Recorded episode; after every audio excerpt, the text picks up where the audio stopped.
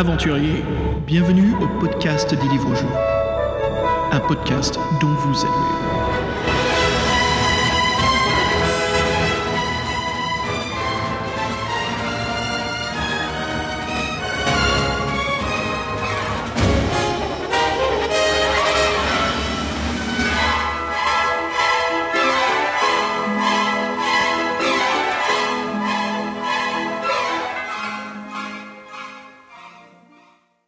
Salut les auditeurs et bienvenue à un nouvel épisode du podcast dont vous êtes le héros. Alors on fait un épisode très spécial euh, pour ce mois-ci car euh, récemment voilà on a eu la nouvelle euh, Joe Dever nous a quittés il combattait une maladie assez difficile pendant quelques années et voilà nous l'avons perdu. Donc le but de cette émission c'est vraiment de célébrer son travail et que de mieux que je puisse créer un podcast avec bah, des gens qui ont pu travailler lui, des gens qui ont été inspirés par lui, qui ont pu lire ses œuvres et vraiment pouvoir vivre d'aventures magnifiques. Et autour de la table, nous avons donc Florent Haro. Salut Florent, bienvenue au podcast. Euh, tu es donc le président du Scriptarium Je suis le président de Scriptarium.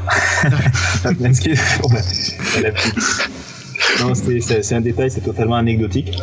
Euh, je, suis le, le, récent nouveau président de Scriptarium, hein, pas le premier.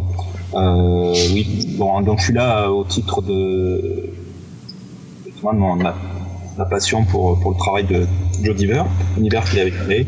Et euh, on, a, on a été amené à travailler avec lui aussi pendant plusieurs années, donc euh, qui est très affecté à titre personnel par l'annonce de sa disparition. Donc euh, voilà, ben, j'ai accepté avec plaisir ton invitation pour venir un petit peu euh, parler du petit bout de chemin que j'ai eu la chance de faire avec lui et, et puis de tout ce qui, tout ce a pu euh, m'apporter à titre personnel aussi.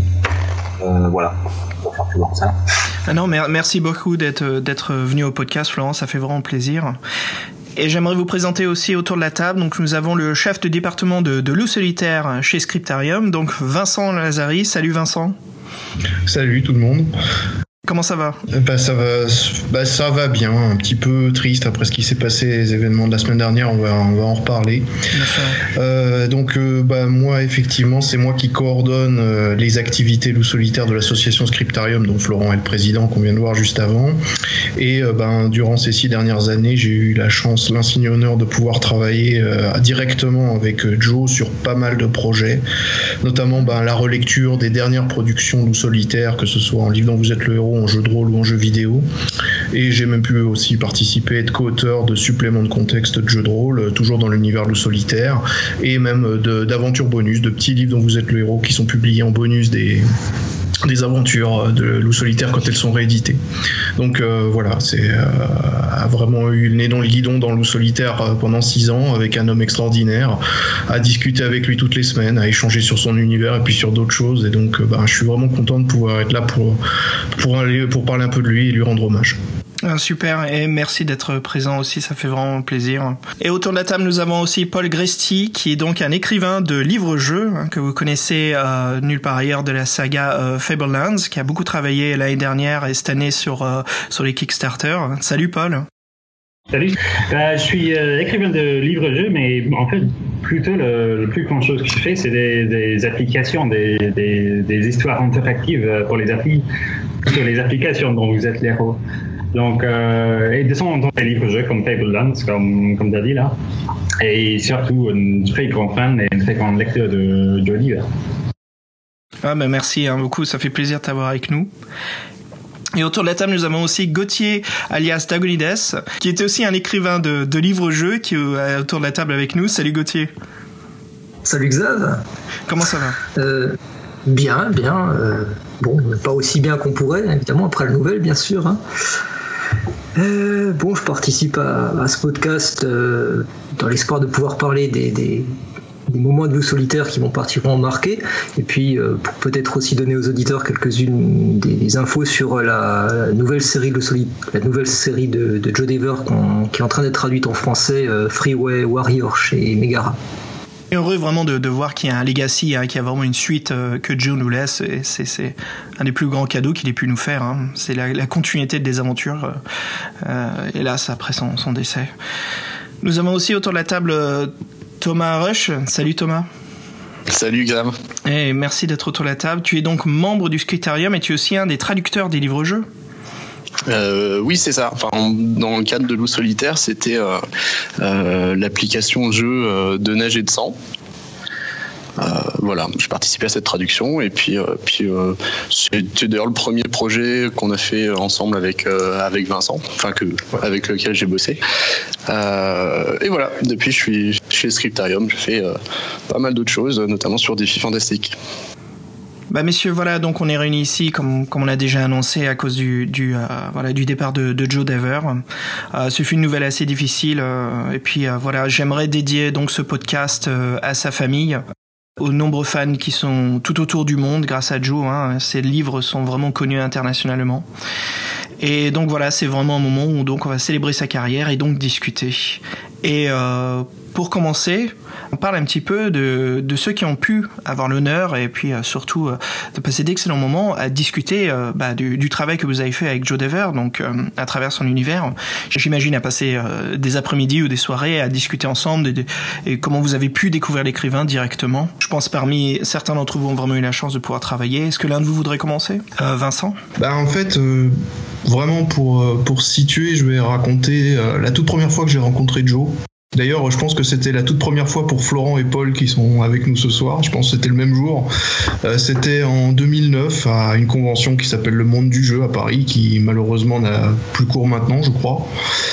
Et euh, donc, euh, bah, Joe avait été invité sur le stand de l'association Le Grimoire, qui publiait euh, son jeu de rôle et auquel bah, j'appartenais à l'époque. Et donc, bon, bah, moi, j'étais tout excité à l'idée de rencontrer la star de mon enfance, parce que c'était vraiment le cas. C'était ma série de livres dont vous êtes le héros préféré. C'était l'homme qui m'avait initié à la fantaisie. Et donc, j'étais allé là-bas, tout fébrile, pour rencontrer le bonhomme.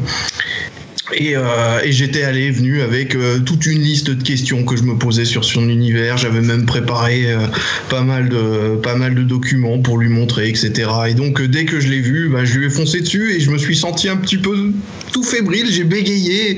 Je, lui ai dit quelque chose que je pensais qu'il avait jamais entendu dans le style du genre bon bah Monsieur Dever, vous m'avez bah, vous avez influencé ma jeunesse, vous m'avez donné le goût pour la fantaisie, enfin tout, ce que je viens de dire. Et je lui ai dit ça et, s'est pas moqué de moi, mais il m'a écouté euh, et euh, après, bon bah il m'a laissé, il laissé me calmer et après on a pu discuter beaucoup plus, beaucoup plus en profondeur et à la fin, bon bah il a fallu qu'il aille faire une conférence. Je crois que c'était même, il était interviewé par Paul qui est, donc, qui est là avec nous ce soir et qui pourra nous dire comment ça se passait.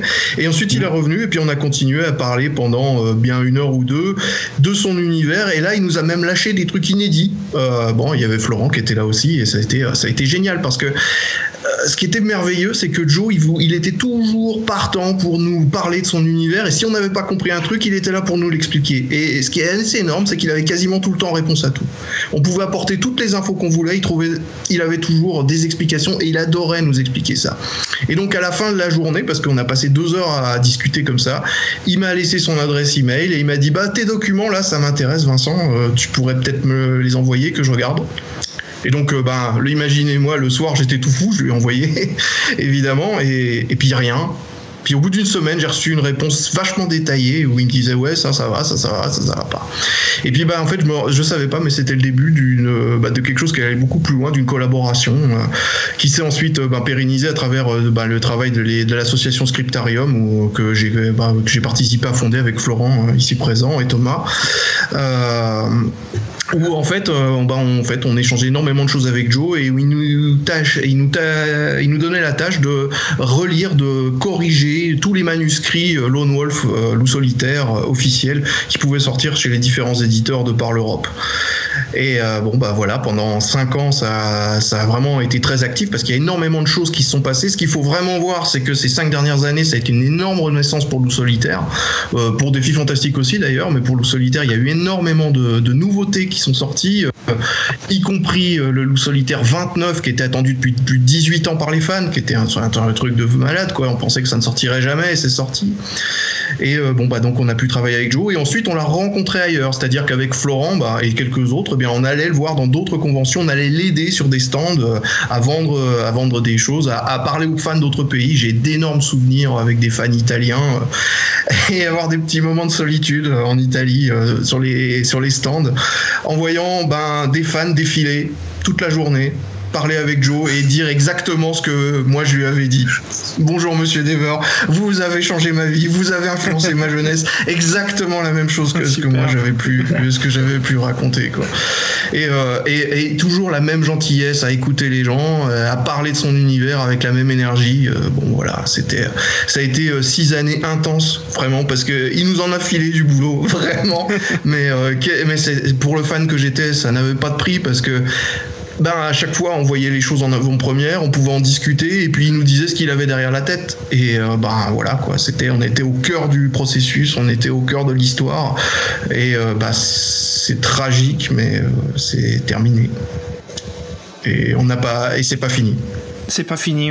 C'est incroyable à l'amour et la passion, ça te montre à quel point c'était vraiment un écrivain qui aimait son œuvre et qui, mmh, qui, qui, la vivait comme son univers, en fait, cette gentillesse, ce vouloir de partager sa passion, de, de, comment dire, tu sens qu'il y avait vraiment une gratitude, quoi, et c'est ça qui me plaît, c'est que c'était un, vrai artiste, en fait. Tu te rends compte? ça me fait vraiment plaisir de, quand, quand on sache les gens qu'on lit, les gens qui nous font vivre des aventures, que c'est vraiment les gens que l'on pense, des gens qui ont un grand cœur et qui, qui sont vraiment là, en fait, c'est même pas du, du fan service. Ah ils sont comme ça, en fait ils aiment parler, ils aiment communiquer leur passion et c'est magnifique. Tout à fait. Il, il, il, dépensait sans compter pour ses fans, il était là présent euh, bah, pendant que, 4 jours d'affilée à signer des autographes, prendre des photos et discuter du matin au soir avec des. Enfin, j'ai pu voir ça sur des conventions en Italie où c'était la véritable folie. Faut voir qu'en Italie, c'est encore plus fort qu'en France, il faut dire, pour la ferveur, pour le solitaire. Et, euh, et, il était tout le temps là. Il, jamais il faiblissait. On le, enfin, on voyait des fois, il, enfin, il fatiguait parce que bon, bah, faut voir qu'il était très faible, mais euh, il remettait le couvert à chaque fois, à chaque personne. Et, et ce qui est assez extraordinaire, c'est la patience parce qu'en fait, il entendait bah, peut-être 200 gars comme moi dans la même journée qui lui répétaient encore inlassablement les mêmes choses. Il a eu beaucoup d'impact sur les gens. Il a eu beaucoup d'impact sur les gens et, et il était là pour eux. Il était là pour eux, c'est assez formidable quoi. Super. Et son univers, il le tenait à cœur parce que bon bah de ce qu'on sait, euh, il a travaillé dessus jusqu'au tout dernier jour, même à l'hôpital. C'est fou, c'est incroyable.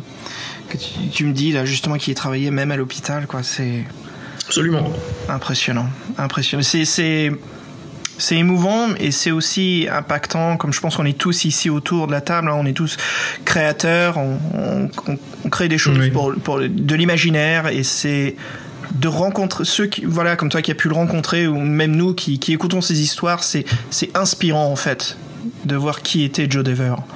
C'est, point de vue, tu vois, ça, ça m'inspire en fait d'être la meilleure personne que je puisse faire, quoi, de me rendre compte qu'il y a des gens qui ont travaillé dans leur passion, euh, mm. développé cela et la partager avec des gens qui l'aiment et d'être fidèles en fait. Ils sont pas faux, ils sont, ils sont réels à chaque moment que tu les vois, quoi. Et c'est magnifique. C'est, euh, je suis un peu. c'était, c'était chouette, ouais. C'est ce que tu dis, c'est, c'est, beau et ce que, et c'est ce qu'on a pu vivre moi, Florent et quelques autres euh, à travailler avec lui. Quoi. Mm. C'était euh, les fois où il, il, venait aussi, il venait des fois exprès à Paris. Il descendait dans un hôtel, il prenait, prenait le TGV, il arrivait, il s'installait dans un hôtel près de la gare du Nord et nous on montait des quatre coins de France pour pour le rencontrer et on travaillait autour d'un, d'un, d'un cocktail dans un dans le bar de l'hôtel avec lui. On, on amenait les cartes, on amenait les enregistreurs on amenait les chronologies, toutes les données qu'il nous fallait, on parlait tout l'après-midi de son univers, on essayait de apporter de la cohérence, de développer des nouvelles idées. Et euh, ce qui était génial, c'est que c'était, il était vraiment là pour s'éclater. Et la plus belle chose qu'il médite, je pense, c'est euh, un jour où il m'a révélé un truc euh, que j'ai trouvé énorme sur son univers. J'ai eu en fait une expression, je pense, un peu ahuri, à garde, avec la bouche grande ouverte et les yeux qui brillent. Et, il a fait, ben voilà, c'est exactement ça que j'adore voir chez toi. C'est en gros, il venait pour ça. Il était, euh, bien sûr, il, bon, ben voilà, il voulait que ses livres se, se vendent, etc. Mais de voir l'émerveillement dans les yeux d'un fan euh, de 36 ans, euh, comme un gamin, comme un gamin exactement le même regard qu'il avait quand il était jeune. Ça, c'était un truc euh, qu'il adorait, quoi. Il était toujours, il avait envie de nous surprendre, nous. Et voilà, les gars, bah, en fait, c'est ça qui s'est passé. Oh et ça, il, adorait, il adorait ça. C'est un vrai conteur, quoi. C'est un storyteller. Ouais. Bah, c'est aussi un maître de jeu hors pair. Oui, il a gagné. Alors, j'en avais parlé dans un précédents épisodes, mais voilà, il avait bien gagné. Alors, je me souviens pas de l'année. Enfin, il faudra vérifier. J'ai pas la date exacte. Excuse-moi. Ouais. Merci beaucoup, euh, Gauthier, qui me rafraîchit la mémoire. En 1982. Mm. Euh, donc, euh, voilà, Joe Dever a donc gagné le championnat de Donjons et Dragons. En fait, il m'a raconté l'histoire de quand exactement il a gagné ça, parce que son, il a joué le, rôle d'une euh, voleur dans le groupe, et à la fin, euh, il, a, enfin, il a commencé tout le monde dans le donjon, il est parti tout seul avec tout le trésor, donc euh, ça pouvait être que lui, en fait. Magnifique. c'est assez bon, parce que ça correspond un petit peu à son état d'esprit quand il était joueur? J'ai eu, en 2010, j'ai eu la chance de faire, un, de faire maître de jeu dans un jeu loup solitaire où Joe était le était joueur. Ah, c'est pas vrai. Il joue, il joue un seigneur Kai. Alors c'était en Allemagne, c'était une convention organisée par euh, l'éditeur allemand de Solitaire, Manticore Verlag, des copains à nous. Et donc nous on était montés là-bas, il y avait Florent qui était là aussi. Et euh, bon bah je, m'étais porté volontaire pour animer, faire enfin faire maître de jeu en anglais. Alors je vous dis pas le tableau, c'était lamentable au niveau de l'accent, avec des joueurs allemands et avec Joe. Et Joe avait joué un, un seigneur Kai et euh, extrêmement pragmatique, c'est-à-dire que il avait, il trouvait toujours une solution. Elle était parfois un petit peu borderline, mais il jouait excellemment bien. Et euh, ben, j'avais pas réussi à le coincer dans mon scénar. C'est-à-dire qu'il avait trouvé une faille scénaristique et il m'avait montré que c'était toujours lui le maître en fait. Et c'était, euh, ça m'avait vraiment plu parce qu'il m'avait renvoyé à mes études. C'est-à-dire que j'avais préparé un peu. Tu joues contre le créateur, je veux dire. Bien entendu, mais moi c'était, euh, j'avais vraiment envie de, de, les coincer avec mon scénario et il avait trouvé le moyen de d'été. Bon, pour ceux qui connaissent, il y avait un monstre d'enfer caché dans la foule et il avait trouvé un moyen de le, confondre. Et ça avait été, euh, ça avait été très bien, très très très bien, franchement. Il jouait, euh, il jouait toujours très bien. Impressionnant. Et eh ben, comme, comme tu nous dis, euh, justement, Vincent, tu as donc rencontré Joe avec pas mal d'autres personnes, et je sais que donc Paul, toi aussi, tu as beaucoup pu discuter, parler et travailler donc avec. Bah, le, week-end, j'ai finir sur le week-end que Vincent a déjà mentionné en 2009 au Monde de Jeu avec parce qu'en fait, j'étais invité par le Grimoire pour euh, être l'interprète de, Joe, parce que je, faisais déjà des traductions de dans temps pour eux. Donc, euh, je me souviens, c'était oui, c'était la première fois que j'ai rencontré euh, Vincent et Florent aussi. Et Vincent, il a dit qu'il a, il a il avait plein de questions euh, pour Joe, mais en fait, je, me souviens très bien, c'était des questions hyper détaillées, comme euh, quelles sont les, racines de cette mot dans, le bassagonien et des trucs comme ça. Ouais, Donc, euh, je, peux, je, peux, bien comprendre exactement pourquoi Joe, Joe a échangé son email, parce que j'ai jamais, jamais vu ce niveau de détail dans un monde fantastique comme ça, en fait. Tout, toutes les technologies de tout le long de tous les pays, les trucs comme ça. Donc, euh, je pense que c'est quelque chose de partagé entre euh, Joe et Vincent. Il n'y a pas beaucoup d'autres, je crois. Ah, Florent. Et Florent Euh, merci Paul. Bah, effectivement, oui, j'ai pas dit les questions que c'était, mais j'étais venu avec des cartes de la chronologie de la formation de l'Empire de Vassagonie au cours des millénaires de l'histoire de Magnamund, et, ça avait bien plu à Joe, effectivement. On avait parlé de la, du gouffre maudit, de la gorge de Maaken, et il nous avait parlé de la chronologie, euh, qu'est-ce qu'était la ville de Maaken, que c'était une ancienne ville du Sommerlune qui avait été avalée quand le gouffre s'était étendu, etc. Enfin, ça avait été génial. Génial. Le niveau de détail, c'est le monde de Magnamund, c'est. Ouais. Ouais, j'espère qu'on pourra y revenir parce qu'il y a vraiment quelque chose d'extraordinaire là-dedans. Et c'est en partie pour ça qu'on est tous autour de la table, je pense aussi. Ah oui, oui, on va, on va mm. bien sûr attaquer euh, euh, le loup solitaire hein, dans tous ces détails. On va bien en discuter. Je pense qu'on a tous euh, lu, que ça soit d'un petit peu ou de beaucoup, loup solitaire. on a tous des, des émotions, je pense, ou des histoires, des impressions à partager. Florent, voilà. Oui, moi j'ai été amené à travailler, comme le disait Vincent, donc je vais pas, je vais pas. Il y a des choses qui nous ont été dites partie un peu du, noyau, effectivement de passionné. Euh, alors moi, j'avais une spécialité un petit peu plus, c'était la, géographie, euh, l'histoire. On va c'est pas des affinités personnelles. Donc, ce qui m'a toujours fasciné dans cet univers, c'est euh, il y a des tas de choses qui, qui j'adore dans cet univers, tout le monde, etc. Mais moi, il y a vraiment un truc qui je trouvais fabuleux, c'était l'univers, l'univers au niveau détail, la cohérence, le et puis la, et puis la, surtout la possibilité de pouvoir le découvrir petit à petit euh, avec les cartes qu'on peut compléter d'un livre à l'autre, avec les petites infos de background euh, dissimulées à droite à gauche. Donc ça, c'est vraiment ce qui m'a toujours euh, fait vibrer sur cet univers en particulier.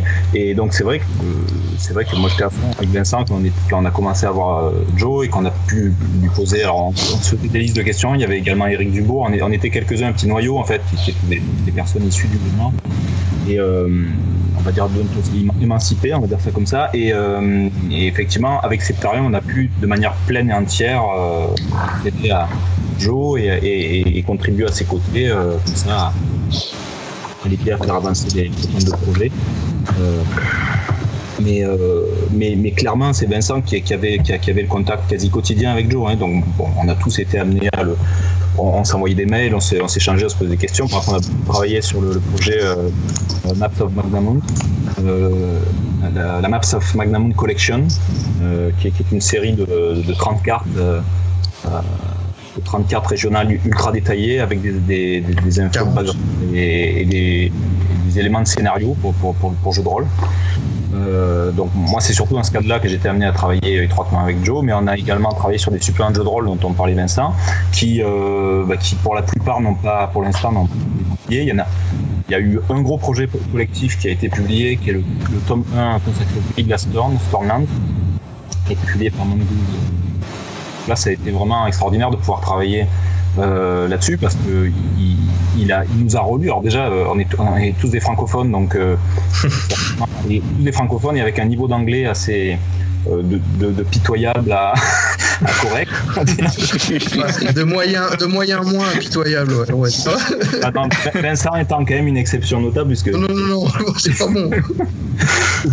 non non, disons que non, je, je, nous disqualifie un petit peu. C'était quand même pas si mauvais que ça, mais disons que Joe a été amené à vraiment nous relire de, à la virgule près, donc à reformuler notre français, mais aussi à nous relire sur le fond évidemment, et c'est ça le, qui était intéressant, et à corriger des choses, à suggérer des, petits ajustements, à supprimer des choses, mais des choses qui lui plaisaient pas, tac, ça en enlève. Euh, donc et ça, ça c'était vraiment. Euh, et honnêtement, on n'a jamais, moi, j'ai jamais pris le temps de, me poser pour pour, pour euh, ce serait intéressant comme exercice, mais effectivement pour voir euh, ce sur quoi il était. je pense que ça pourrait intéresser pas mal de monde, voir un peu quelle était son approche aussi de son univers, ce qu'il n'avait pas envie de voir dans son univers, ou ce qu'il aimait bien, ou ce qu'il faisait rebondir. Voilà. Donc, donc moi j'ai surtout été amené à travailler là-dessus, et puis, et puis un supplément qui, qui n'est pas ni terminé ni publié évidemment sur les sur les Dracarim, là, euh, sur, sur, les états Dracarim, euh, avec, sur lequel on avait commencé à travailler avec Vincent. Et bon, et on espère on pourra peut-être voir le jour un jour euh, avec Cubicle 7, l'éditeur actuel du jeu de rôle. Mais, mm. mais, voilà, mais, mais vraiment quotidiennement, le, l'interlocuteur de, de, Joe est, unique. Hein, pour Scriptarium, c'était Vincent. Il n'y a, pas, a pas photo là-dessus. Bah écoutez, merci en tout cas de partager vraiment votre expérience, de rencontrer surtout euh, Vincent, hein. puis euh, merci Florent pour les infos. Moi, ça m'impressionne de voir tout le travail que vous avez fait avec lui. bah, J'aimerais justement nous amorcer sur euh, le sujet, hein, la saga de Joe, son bébé bien sûr, hein, qui est donc Loup solitaire. Alors, avant de parler des livres, je voudrais qu'on se concentre un petit peu sur l'univers étendu parce que c'est, je trouve ça fantastique en fait que, que, que l'univers ça soit agrandi autant. Et donc, grâce à votre équipe, un Scriptarium, nous avons pu agrandir l'univers de Loup Solitaire avec le jeu de rôle. Et je voudrais commencer. Pas seulement, excuse-moi, je te coupe, mais il y a, oui. enfin, Cryptarium effectivement peut-être l'acteur majeur de ces dernières années, mais il y a eu également euh, un rôle important joué par Mongoose Publishing, euh, qui, a, qui, a, été le premier éditeur de, jeu de rôle. Alors après, euh, évidemment. Bien entendu. Oui, il ne faut pas passer sous silence beaucoup d'auteurs britanniques qui ont, qui ont contribué également. Ah, bien sûr, allez-y, messieurs, si rendez leur hommage. Moi, ça si vous pouvez en citer quelques-uns, allez-y. Mais déjà, euh, à l'origine, on peut, il faut pas oublier Gary Scholl, même, si euh, c'est un surpris pour personne qui n'étaient pas tout à fait toujours d'accord. Euh, pour, pour, être, voilà, pour être soft. Mais voilà, il y, a Gary Scholl qui a eu, a eu, un rôle majeur. Alors on ne saura jamais exactement lequel parce que chacun avait sa propre version de, des choses, mais effectivement, on peut nier le fait qu'il a eu un rôle majeur à l'origine hein, du, du, développement des Et effectivement, après, c'était simplement le, un, premier collaborateur assez important, mais il y en a eu d'autres. Même les, euh, Brian Williams, qui était le, second euh, le principal illustrateur, était, était, très proche de Joe. Ils étaient, je crois que c'était des amis proches. Et enfin, ils ont, il, a toujours dit Joe que, que, que ça correspondait à, 100% à sa vision des choses, que ce que faisait Brian, euh, qui est, qui est, mort prématurément lui aussi il y a quelques années. Hmm. ça avait beaucoup affecté Joe. Et puis après, il y a eu des auteurs, des auteurs également qui ont travaillé. Il y a eu une, des novélisations qui ont été faites de, la série solitaire. Il y a eu puis après tout un tas de, de, dérivés, d'aventures, d'aventures dans The Héros. il, y a, vraiment eu beaucoup de monde qui a, qui a joué un rôle dans. Il y a Augustin. Voilà, ouais, Augustin, ouais. Pour, pour, pour citer pour, euh, pour, euh, pour resituer le contexte, euh, il, est vrai que bon, bah, la série a connu un sale moment à la fin des au début des années 2000, quand bon, bah, elle s'est arrêtée de publier avec le Loup Solitaire 28, qui avait même été abrégé par les éditeurs parce que les livres jeunes ne se vendaient plus du tout. Et en fait, il y a eu une, une nouvelle amorce de, de la série avec, sous l'impulsion de Mongoose Publishing et de l'auteur que Florent a cité, Auguste Hahn, qui a sorti le premier jeu de rôle Loup Solitaire et d'ailleurs ben, le jeu de rôle qui a été publié en France également.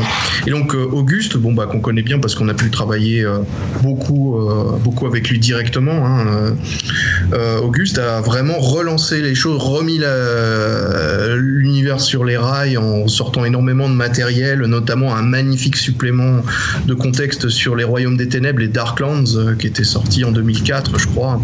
Et après, ben c'était reparti et ben et nous on est arrivé, on est arrivé là-dessus. Et donc Augustin, lui, il a continué à publier pas mal de choses, deux jeux de rôle, mais il a aussi écrit un roman et écrit pas mal de mini-aventures euh, loup solitaire. Puis il y a eu d'autres auteurs euh, qui ont participé. Euh, il y a eu euh, Darren Pierce qui a écrit pas mal de suppléments de contexte. Il y a eu aussi des auteurs euh, autres que des auteurs britanniques. Il y a eu quelques auteurs allemands comme Nikolai Bongzik de Manticore Verlag. Et, bon, et puis, et puis, et puis nous également. Donc, euh, ouais, il y a eu quelques, quelques personnages qui sont très importants. Faut pas qu'on oublie également, bon, bah, comme disait Florent, pour les novélisations, John Grant, malheureusement, Paul Barnett, alias John Grant, qui avait fait 12 romans basés sur les livres jeux ou solitaires, hmm. qui hélas ne sont jamais sorti en France euh, euh, et dont la série n'est pas terminée, mais bon, bah, qui ne se terminera sans doute pas non plus. Et puis, bon, bah, il faut pas oublier également Ian Page, Ian Page, l'auteur de la série Astre d'Or, euh, qui a été un joueur hum, de, du maître de jeu Joe Dever dans leur, plus, dans leur jeunesse et qui a ensuite avait écrit avec l'aide de Joe bah, la campagne de son personnage dans l'univers de Joe. c'est la série Grey Star en anglais, Astre d'Or en français. Astre d'Or, ouais. C'est marrant, c'est le, le spin-off en fait dans l'univers des livres-jeux quoi. Alors le spin-off et qui ensuite revient euh, dedans parce que bon bah la cohérence étant géniale, euh, la plupart des fans auront été tout fous d'apprendre euh, peut-être que dans Loup Solitaire 22 qu'on pouvait en apprendre un petit peu plus sur Astre d'Or. Astre d'Or. Ouais. Je sais Gauthier, tu avais donc des informations, tu connaissais un petit peu le passé qui s'était passé donc entre Gary Chalk et Joe Dever? Le passé, bah, le passé récent, euh, je discutais il n'y a pas longtemps au téléphone avec euh, Michael Louise, donc de Megara, et il m'avait dit que si Gary, Gary Chalk et Joe Dever avaient pu euh, avoir des, divergences à un moment, que sur la fin ils s'étaient pleinement réconciliés. Ça fait sourire, hein c'est super. Bah, parce que c'est quand même eux qui nous ont donné non seulement l'écrit, mais la vision en hein, de l'univers de, de, loup solitaire. Je veux dire moi, messieurs, je sais pas pour vous, mais moi quand on, parle, euh, que ça soit d'une créature, d'une arme ou, à quoi ressemble euh, le monastère hein, des euh, des, des, des cailles. Je veux dire moi, tout de suite ce que je vois, c'est la représentation visuelle des illustrations de Gary Chalk. Qui sont d'ailleurs assez cohérentes parce que si tu compares d'un volume à l'autre, tu vois qu'il se reproduit lui-même presque au, enfin, au calque, mais dans le bon sens quoi. Il reprend ses propres concepts, il, garde la cohérence de ses propres dessins à 6 volumes de distance. Quoi. Hmm. ça augmente encore la cohérence de l'univers. Hmm. C'est vraiment impressionnant. Absolument, une unité graphique exceptionnelle. Tout hmm. est, et depuis le départ, tout était figé. Il n'y a pas eu trop de changements euh, dans, la, dans, les, dans, les, dans, le, dans le style d'illustration pour, euh, pour l'écriture notamment. Et c'est vrai que Gary s'est remis, euh, mais ça, Gauthier pourra en parler un peu mieux, euh, à l'occasion de, bah, des publications de Megara, euh, s'est remis aussi à, travailler sur l'univers de Magnamon, avec les illustrations de, la série Neige d'automne, qui est, une série écrite par un, talentueux auteur canadien, Martin Charbonneau. The Oiseau alias The Oiseau, qui, est peut-être l'un des plus prolifiques auteurs d'aventures dans Z l'euro sur le web euh, euh, des années 90-2000. Euh, et donc, qui a été, qu'on avait initialement, nous, Scriptarium, publié dans le cadre d'un petit webzine gratuit qui, était un petit peu notre premier travail collectif, Draco et, et, et, voilà, et qui a été. et, et Michael, effectivement, a permis à un setup de pouvoir être publié en, en dur, on va dire, en papier et avec des illustrations de, Gary Shaw. Et puis bon, et ça, se poursuit avec Astrodor, effectivement, euh, pour des histoires de droit, je crois, mais ça peut-être Gauthier pourra le préciser. Je, crois que les illustrations de Paul Bonner n'ont pas, pu être remobilisées, donc Michael a fait appel à Gary, et donc du coup, c'est assez, amusant d'ailleurs de, découvrir euh, d'une autre façon, complètement nouvelle, le, sud, l'extrême sud du Magnamon, dessiné par Gary Shaw. Michael m'a demandé de, de, éditer et de créer le Neige d'autant en fait. Euh, et c'est une requête que j'avais pas le temps de le faire en fait. J'étais déjà sur trois projets et euh, franchement, je, je, regrette de ne pas avoir le faire. J'aurais dû trouver le temps. C'est tant pis. Il y aura un Neige d'automne 2. Hein. Est-ce que c'est manuscrit vrai, existe déjà Le manuscrit existe déjà, on est en train de le relire. Ah super. Bah messieurs justement, je, euh, là voilà, on, on, décortique un petit peu donc le, le jeu de rôle ou solitaire, les livres solitaires. Et j'ai une question essentielle. Je pense que vous aurez tous quelque chose à, à partager sur cela. Alors Attention, la question peut être un peu profonde, mais n'allez pas aussi loin que cela. c'est pourquoi cette série est si marquante pour nous? Et pourquoi elle nous emporte si facilement en fait à vouloir faire du jeu de rôle? Quel est le charme? Quelle est la chose sur laquelle on s'attache autant? Qu'est-ce qui nous a marqué?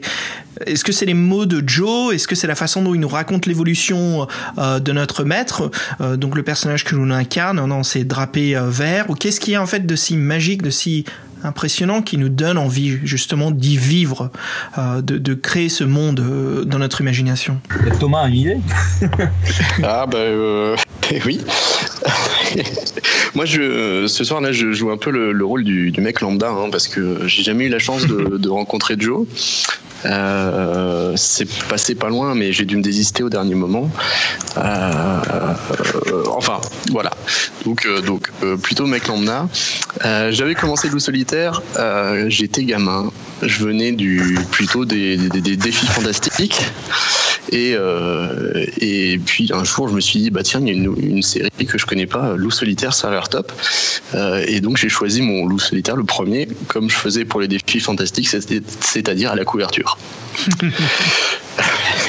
Et donc j'ai pris euh, un truc qui m'interpellait avec un espèce de vieux bonhomme, l'air complètement fou euh, de, dessus, euh, le numéro 13, les druides de Sénère. Ah oui. Ouais, super couverture. bien joué. Ouais. Mm -hmm. et, euh, et, donc je l'ai lu. Alors j'ai trouvé ça très très dur. Et euh, bien sûr, tout, je suis passé totalement à côté tout le, tout le, le côté euh, enchaînement de l'histoire, euh, continuité, progression, etc. Et quand j'ai découvert ça, je me suis dit, mais c'est génial comme concept.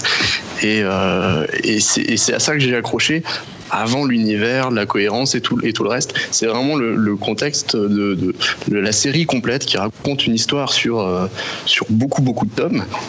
Euh, à l'époque, ils n'étaient pas tous sortis encore. Et, euh, voilà, j'ai accroché. Finalement, euh, je les ai tous achetés, ceux qui étaient déjà sortis. Et puis, et puis à chaque fois qu'il y en avait un nouveau, je courais le, jour même de la sortie. Alors je sais plus comment j'étais au courant d'ailleurs. C'était pas encore l'ère d'Internet. Mais, mais voilà, je l'ai acheté le jour même. Et euh, c'est vraiment à ça que je me suis attaché. L'histoire continue, la progression, vivre avec le même personnage.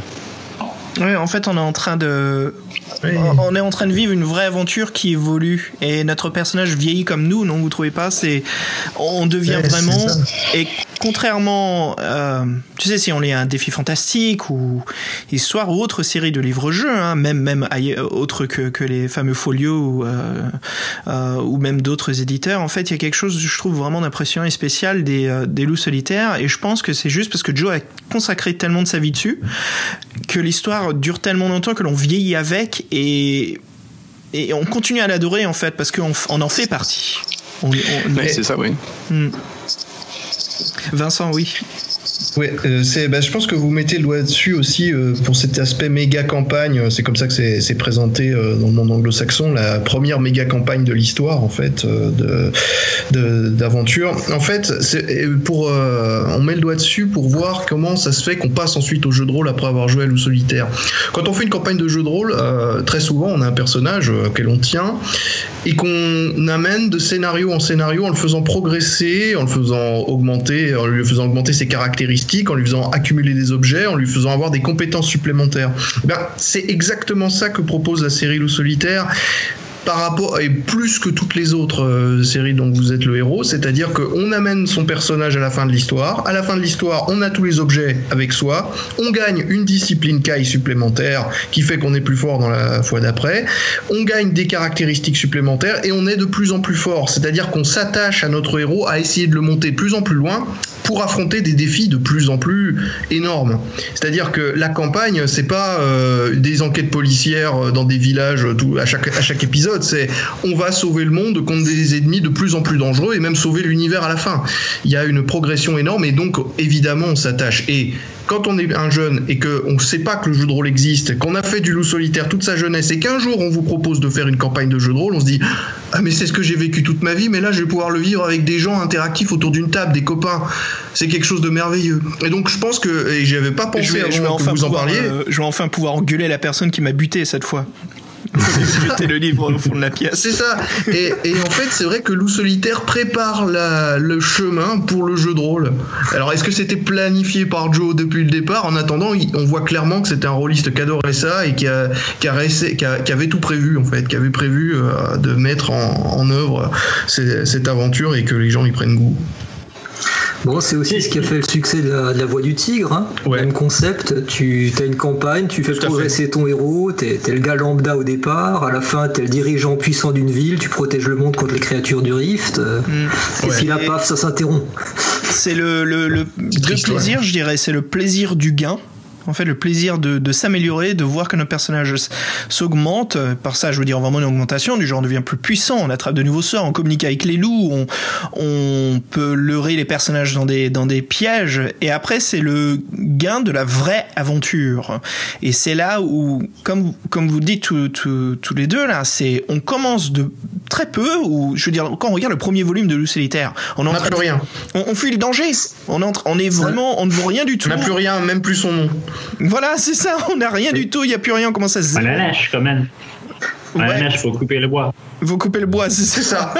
c'est ça, on a la hache pour couper le bois et ensuite on va fouiller les décombres de la maison pour trouver un objet parmi d'autres et après bah, c'est parti, on est dans un pays envahi avec des monstres partout qui veulent tous nous tuer et il faut absolument qu'on apporte une information tactique cruciale au palais du roi et on a que ça. C'est très marquant cette aventure. Hein. Ouais, tout à fait. Très très marquant. C'est pas juste euh, c'est pas juste le cas de, progress, de, progresser en termes de on a une autre discipline Kai, on va combattre des ennemis de plus en plus je pense qu'il y a un côté personnel aussi parce que parce que dans, dans, le premier livre, on, on rencontre Benedon et il revient dans le cinquième et euh, je me suis ouais. le neuvième. Donc Juste le fait de, c'est la série qui dure avec euh, Lucille et lui-même, qui dure 20 euh, livres, ça nous permet de, de, de, de voir la progression des, des, personnages autour du monde, de, voir le reste du monde en fait. Et même avec euh, une série comme Le Voix du Tigre, c'est beaucoup plus localisé. C'est 6 livres au lieu de, de 20. Et juste le fait il y a le, longueur du série, euh, ça lui permet de s'investir beaucoup plus dedans, je trouve. C'est marrant, mais je voulais juste dire en fait que voit que Joe Dever a une expérience incroyable du, jeu de rôle parce que vous vous rendez compte dans son premier volume de Le Solitaire il pense déjà à amorcer à créer l'univers qui va donc se reproduire. On va rencontrer d'autres personnages plus tard dans les livres. Et ça souvent c'est quelque chose que l'on gagne par expérience. Quand on écrit des livres tu sais, on se dit ah merde il faudrait peut-être commencer à agrandir l'univers de retrouver certaines personnes peut-être pas à chaque volume mais de temps à temps et là on voit que dès le premier en fait on a déjà des fondations en fait qui sont à revenir euh, Vincent, oui, je sais. Oui, en fait, en fait, c'est ce que ce que tu, oui, ce que tu dis est partiellement vrai pour. Euh, en fait, il a pas du tout improvisé son univers, il l'avait déjà créé avant même d'écrire les livres puisqu'il faisait des campagnes de jeux de rôle dans son univers mm. avant même euh, de publier les, premiers livres ou solitaires, Fly from the Dark, Les Maîtres des Ténèbres en français. Et en fait, oui, il faisait des campagnes de jeux de rôle dans cet univers-là qu'il avait créé à partir ben, de, plutôt de Donjons et Dragons, mais c'était son propre, son propre contexte. Et il y avait des gens qui jouaient avec lui, comme Ian Page ensuite qui a écrit la série Astre d'Or. Donc en fait, il avait déjà l'univers de près. Par contre, ce que tu dis est vrai, il met les bases de plein de rebondissements futurs dès le premier bouquin, quand il nous fait rencontrer Banedon, Banedon euh, qu'on croise effectivement de manière récurrente dans les, dans les livres. Tout à fait. alors, ce qui a, ce qui a vraiment de très très fort effectivement dans la série, c'est la récurrence des personnages, de personnages et d'ennemis charismatiques. C'est-à-dire que on sait jamais dans quel dans un bouquin, on va en ouvrir un nouveau. Qui sait qu'on va rencontrer qu'on a déjà vu la dernière fois? Ça peut être tout à fait un ami qu'on est content de retrouver ou qui vient nous sauver de manière totalement fortuite, ou alors ça va être un ennemi qu'on pensait avoir vaincu et qui soit va revenir d'entre les morts, ça, ça peut être une surprise, ou alors euh, qui va nous faire encore et toujours un nouveau piège. Et donc euh, c'est c'est vraiment excellent parce que on, on, a notre personnage, mais on a aussi toutes ses relations, à la fois les amis comme les ennemis. Et Paul avait raison de dire que ça prenait un tour très personnel parce que c'est avant tout une histoire de vengeance contre, euh, vengeance contre les méchants depuis le départ. Quoi. Gauthier, je sais que tu voulais parler un petit peu de là-dessus aussi. À propos de la, euh, du côté addictif de l'univers, du fait que dès la première campagne on adhère, je les ai refeuilletés là ces jours-ci et je me rendais compte de, la construction, en tout cas pour les premiers. Hein. Alors, euh, alors les maîtres des ténèbres, le tout premier. Bon, clairement, effectivement, c'était mettre dans la peau du personnage. Hein. T'es, un cancre au départ. c'est, vrai, c'est vrai, c'est vrai. Celui qui n'a pas très envie de suivre à l'école et qui est puni. Et. Euh, Parenthèse, scène, scène où tu ne suis pas à l'école qui a été réécrite dans la nouvelle version de, des Maîtres des Ténèbres. Euh, et oui, parce qu'en fait, en France, on n'a pas encore ça, mais j'espère que Gallimard va se résoudre à le publier un de ses jours. Euh, il a réécrit euh, Les Maîtres des Ténèbres en 550 paragraphes. C'est sorti en 2007. Et on voit la scène où il se fait tirer les oreilles en classe parce qu'il n'écoutait pas. Et menacé d'aller chercher du bois. il, a, a, bien fait en fait parce que le, le, professeur, le, le, chef qui, qui, qui, qui, est dans la classe, il, il, aime, euh, il dit que Silent Wolf est en train de se concentrer dans la classe, donc ils disent Ok, je fais, je, je fais pile ou face, et si c'est pile, tu vas dans le forêt pour couper le bois. ça, ça, Sinon, tu restes ici. Donc, c'est les deux univers qui, sont compatibles entre eux comme ça. C'est vrai, c'est vrai. Excuse, excuse, excuse-nous. Alors, je ne sais pas trop si on a le droit de le dire, mais euh, cette version est, a été traduite par euh, je sais pas qui, mais elle, hmm. elle est disponible. Ah, en français? Ouais. Oui, oui. Intéressant. C'est une version non officielle. Une version non officielle, mais elle est... Une version complètement non officielle, mais, euh, mais euh, ouais, ouais. Est-ce que... disponible, elle est pas, pas difficile à trouver. Hein. Est-ce que vous pouvez... Thomas, est-ce que tu peux communiquer où est-ce qu'on peut la trouver pour ceux qui sont intéressés, nos auditeurs? Euh, écoute, je t'avoue que ça m'est venu là comme ça. Je sais plus où je l'ai trouvé. Euh, ah, mais je crois qu'il est arrivé. Écoute, à, partir de la, de la, taverne des aventuriers ou, rendez-vous 1, tu, tu, tu remets la main dessus très facilement, je pense. Voilà. Ouais, ça nous donne un parfait. Non, mais juste une petite information parce que euh, effectivement, la dernière fois que j'ai vu Joe, c'est donc c'était en janvier dernier. On s'est et en fait, il, se trouve qu'il a, il est allé rendre visite à, pour la première fois de sa vie à, à l'équipe de Gaimard, euh, qui donc qui depuis 30 ans publiait ah. euh, euh, effectivement les, les livres. Euh, c'est le rendez-vous que j'ai failli, euh, j'ai failli avoir. La dernière réunion de travail à Paris. Et, et donc effectivement, euh, donc et puis on a été nous, on a été conviés, on allé on est allé au restaurant et, et, en, et, en, discutant. Et effectivement il y a eu une discussion sur cette sur cette nouvelle version de version étendue de, de, de, Solitaire 1 et, euh, et, Joe faisait vraiment le commercial le, le VRP et c'était assez amusant à voir d'ailleurs. Et euh, à, défendre le bout de gras quoi voilà. Mm. expliquer dans, dans, le détail à, à, ses interlocuteurs. Et donc voilà juste pour rebondir sur ce que disait Vincent j'espère qu'ils vont se résoudre. Ah moi je le tournerai de façon un peu plus positive. Ils, ils sont intéressés après euh, ils vont le faire ça je sais pas parce qu'ils sont intéressés par beaucoup de choses et après ils ont aussi des, priorités éditoriales enfin tout un tas de choses qui nous échappent. Mais en tout cas euh, ça a été clairement vendu par Joe et moi j'ai assez bon espoir que, ça puisse que ça puisse voir le jour. Et, d'ailleurs au passage ce sera peut-être une version euh, euh, une version légèrement différente aussi, hein, ça on peut pas et puis bon illustré etc. Alors après donc euh, effectivement on trouve un certain nombre de choses sur le sur le web, il hein, n'y a pas de souci, hein, c'est un secret pour personne, mais je le dis voilà parce que ceux qui aiment bien aussi avoir un livre en dur, moi j'en fais partie. Moi, je préfère toujours acheter un, livre euh, plutôt que de, de, prendre un PDF, voilà, euh, légal ou pas, au passage. Ah, ah oui, oui, non, mais, mais, moi, moi aussi, hein, ça, il y a, y a aussi, je sais, mais, euh, mais, mais, mais c'est juste comme on parle d'une version qui est pas forcément bien connue, euh, c'est, enfin, ça permet de, de, de peut-être de mettre des gens intéressés dessus. Enfin. Parce que c'est, enfin, ça change du tout au tout par rapport à la première version. Euh, ouais. Y a, ça, ça, change vraiment beaucoup, je trouve. Ouais, ouais. Bah, disons, si ça permet d'enrichir, parce que la, la, petite faiblesse quand même qu'on pourrait reprocher au premier volume, c'est que les, les, intros sont quand même très très très courtes. Ah, non, comptait pas tellement là-dessus pour le côté immersif, il comptait sur autre chose. Mais là, si on a une intro qui vraiment nous donne tous les détails. Euh, mais c'est c'est plus que ça, c'est-à-dire qu'il te revisite la destruction du monastère Kai à travers une centaine de paragraphes. Tu vis la bataille cette fois. Ouais. Mais c'est magnifique, quoi. C'est vraiment, c'est du fan service, non? Ouais. Ouais, c'est ou, soit c'est les deux. C'est lui, il a envie de le faire et il sait que ses fans veulent le lire ou le vivre. Ouais. Ça a été fait dans un contexte particulier. En 2007, il y avait un projet de film Lone Wolf qui devait, qui avait commencé. Oh, j'en avais entendu parler de ça. Je crois que c'était un mythe. c'est bah, tombé à l'eau. Ah. Euh, c'était en fait un studio norvégien ou suédois, Florent, je sais plus. Euh, et euh, bon, ça avait commencé les travaux et Joe, Joe voulait faire quelque chose qui soit le plus cinématographique possible. Et donc, il avait repris son livre pour le faire avec beaucoup plus de détails, une immersion, une immersion colossale mais bon, bah, le projet n'a pas abouti. Mais par contre, le livre était là. Et euh, bah, le livre, il vous enrichit, euh, il vous enrichit le premier. Enfin, c'est le même déroulement que le premier, mais avec énormément de choses supplémentaires, beaucoup plus de branches possibles, et même une branche secrète. C'est-à-dire que bon, bah, comme dans un jeu vidéo, vous avez un niveau caché. Bah, là, dans celui-là, il y a même carrément un niveau caché que on n'est pas du tout obligé de faire, mais qui en apporte énormément, surtout sur la connaissance de l'univers. Pour euh, ceux qui aiment bien les druides de Snare, je pense à Thomas, il faut absolument le lire. Ah, moi, je l'ai mais je, je, je suis pas sûr d'avoir trouvé ce que tu me dis. Ah, il est super chaud à trouver. Super chaud à trouver. D'accord, bon, alors je l'ai pas trouvé. Mais, euh, mais euh, tu as 50 paragraphes comme ça, complètement isolés du reste, dans lequel tu en apprends. Euh, tu te. Ouais, voilà, tu apprends que. Bon, ils sont assis sur une grosse bombe au sommaire lune, ils le savent même pas, quoi. Voilà, bon bref, faut arrêter de spoiler.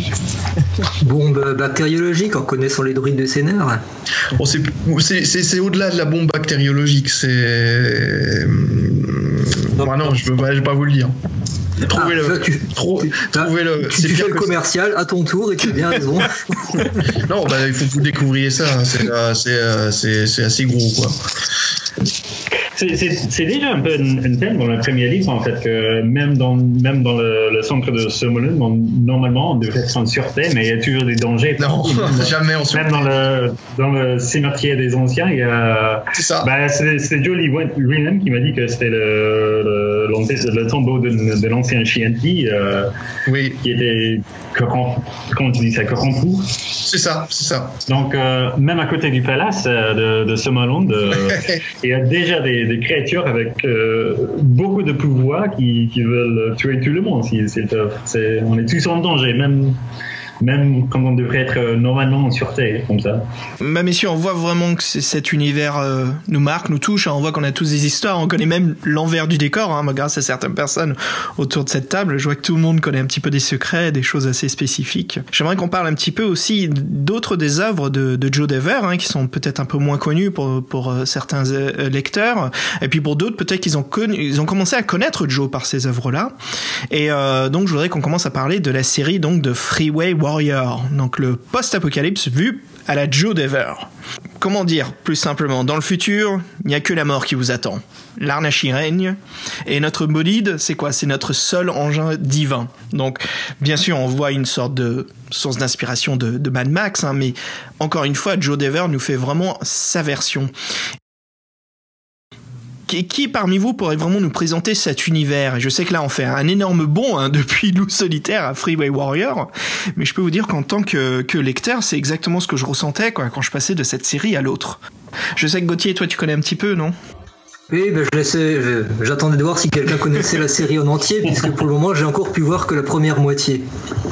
Alors, ce qui est dommage, c'est que c'est qu'Eric Saunier et Vic soient pas là parmi nous ce soir, puisque lui avait, il avait parcouru la série en entier. Il a même laissé des, critiques euh, détaillées, très détaillées sur le, forum La Taverne, et il, euh, il, aurait pu nous en dire un petit peu plus. Il me semble qu'il a, a fait la traduction du, de la mécanique du jeu de rôle, non? Euh, alors, pour être exact, la traduction des quatre tomes euh, initiés par Megara a été confiée à quatre traducteurs différents. Le premier tome a été traduit par François Day, un Québécois, et le second par Jean-Baptiste Guglielmi. Les traductions des tomes 3 et 4 sont encore en cours. Hmm. Et le... bon, ensuite, bah, plusieurs, plusieurs collaborateurs euh, essaient d'harmoniser la traduction, de voir ce qu'on peut, ce qu'on peut arranger. Effectivement, Vic a bien voulu proposer des, améliorations tout à fait utiles hein, pour, pour rendre le jeu jouable, euh, probable, euh, pour donner un vrai plaisir de jeu sans qu'on ait à se casser la tête avec la table, avec la table de hasard ou avec des, des mâts. Des, tests impossibles qui tombent toujours pile au milieu du, livre. Quoi. Alors euh, justement, c'était en, demandant si oui ou non les, propositions de Vic avaient été acceptées par Joe Dever que là j'ai appris, bah, c'était le moment où il était rentré à l'hôpital et on ne pouvait plus lui poser la question, c'était pas le moment quoi mais euh, il semblerait que, l'accord de la famille ait été trouvé, que les, modifications proposées euh, vont être validées, semble-t-il. Alors pour parler un petit peu de l'univers de Freeway Warrior, euh, alors Joe Dever, il est arrivé là-dedans, semble-t-il, un petit peu sur le tard. Il y avait déjà eu Mad Max, il y avait déjà eu le, défi fantastique combattant de, de l'autoroute. Il y avait déjà eu la série Car Wars de Steve, Jackson l'américain. Donc là, apparemment, il prolongeait quelque chose qui était déjà connu des fans, qui était peut-être une attente. Euh, enfin, il y avait une niche à remplir, il l'a fait. Hein. Et ce qui est assez amusant, c'est que finalement, il a l'air de suivre le même schéma que pour Loup Solitaire. C'est Cal Phoenix, le Texan, c'est Loup Solitaire. D'ailleurs, Phoenix, c'est un animal aussi. Hein. Mm-hmm. Ça me fait penser au projet projet Aion, donc qui euh, rend euh, universellement, euh, vous savez, en travail d'amour, ils, ont mis tous les livres loups solitaires en ligne, et leur symbole c'est le phénix. Alors est-ce que ça serait pas ça, ouais ça relie les deux apparemment. Ouais. J'ai pas réfléchi jusque là, mais oui effectivement. Oui. Peut-être peut-être qu'ils ont fait exprès, non? De mettre un petit. ah bah des fois il y a des hasards objectifs comme ça, tu fais quelque chose, ça fait du sens si tu te rends compte après. Hein. Et, juste la petite parenthèse, j'en profite pour les auditeurs qui ne connaissent pas. Donc Projet Aion en fait, vous pouvez retrouver toute la saga euh, des loups solitaires en ligne. Et bien sûr la question qu'on se pose c'est ouais mais attends est-ce que c'est cool ça euh, Ça ça ne choque pas Joe? Et en fait Joe en 99 avait donné vraiment toute sa bénédiction pour que ses œuvres soient mises en ligne. Enfin dans le futur et il, il savait pas que ça allait être aussi loin. Hein me corrige hein, si je me trompe, parce que bien sûr, moi c'est tout à fait vrai. C'est les anciennes éditions, disons. voilà, la différence. Et c'est en anglais. Et c'est en anglais. Et, pour lui, ça, il trouvait que c'était le plus beau cadeau qu'il pouvait offrir aux milléniums, quoi, la génération d'après. Alors pour, pour, pour, euh, pour, compléter sur Project Aon, il faut savoir que c'est vraiment un site extraordinaire pour tout fan de loup solitaire qui maîtrise euh, la langue de Shakespeare, parce que bon bah il y a effectivement les 28 tomes de loup solitaire. Euh, bon, il n'y a pas le 29e, mais il y a les 28 premiers tomes de Loup Solitaire qui sont dessus online, sous différentes façons, donc ils peuvent être téléchargés gratuitement, il n'y a aucun souci, on peut jouer online, avec toutes les illustrations de tous les illustrateurs, mais il y a aussi euh, des suppléments de, contexte, plein d'éléments euh, liés à l'univers Loup Solitaire qui sont aussi téléchargeables, comme un incontournable pour tout fan qui est le The Magnum Companion, qui est le, tout premier euh, livre décrivant l'univers Loup Solitaire, qui est une véritable bible pour tout fan de l'univers, et encore plein d'autres matériaux euh, qui ont été mis à disposition par Joe. Euh, il y a même euh, je crois qu'il y a même, euh, même, on peut même télécharger les jeux vidéo qui étaient sortis dans les années 90. Euh, enfin, c'est, c'est vraiment. C'est les, pubs, c'est les pubs pour les jeux, parce que les jeux seraient, un petit peu compliqués techniquement, mm. mais il y a les, il y a également Freeway, Warrior, effectivement. et Astrodor. Mm, Astrodor. Alors, et puis c'est également disponible en italien, en espagnol pour ceux qui n'aiment pas trop l'anglais. Donc, euh, et nous à Scriptarium, ça a une valeur toute particulière, Project Town, parce que c'est, ça nous a vraiment permis de faire un travail de à chaque fois qu'on travaillait en relecture ou en développement sur l'univers, c'est-à-dire qu'on avait accès électroniquement à absolument toutes les données en quelques clics. Et c'est quelque chose qui facilite le travail et qui nous a donné, enfin voilà. En plus, les gars de Project Town, ils sont pas, ils sont pas contentés de tout, euh, comment dire, de tout euh, directement mettre online. Ils ont tout relu point par point, corrigé toutes les coquilles, euh, récupéré toutes les infos et même faire des corrections de background, des petites incohérences entre les bouquins. Donc c'est vraiment, faut y aller les yeux fermés. C'est la référence Loup Solitaire et c'est pas pour rien d'ailleurs qu'ils sont remerciés dans euh, euh, Jonathan Black et euh, et, Project Town ils sont enfin ils sont crédités dans chaque bouquin Loup Solitaire qui sort depuis 2004 en fait.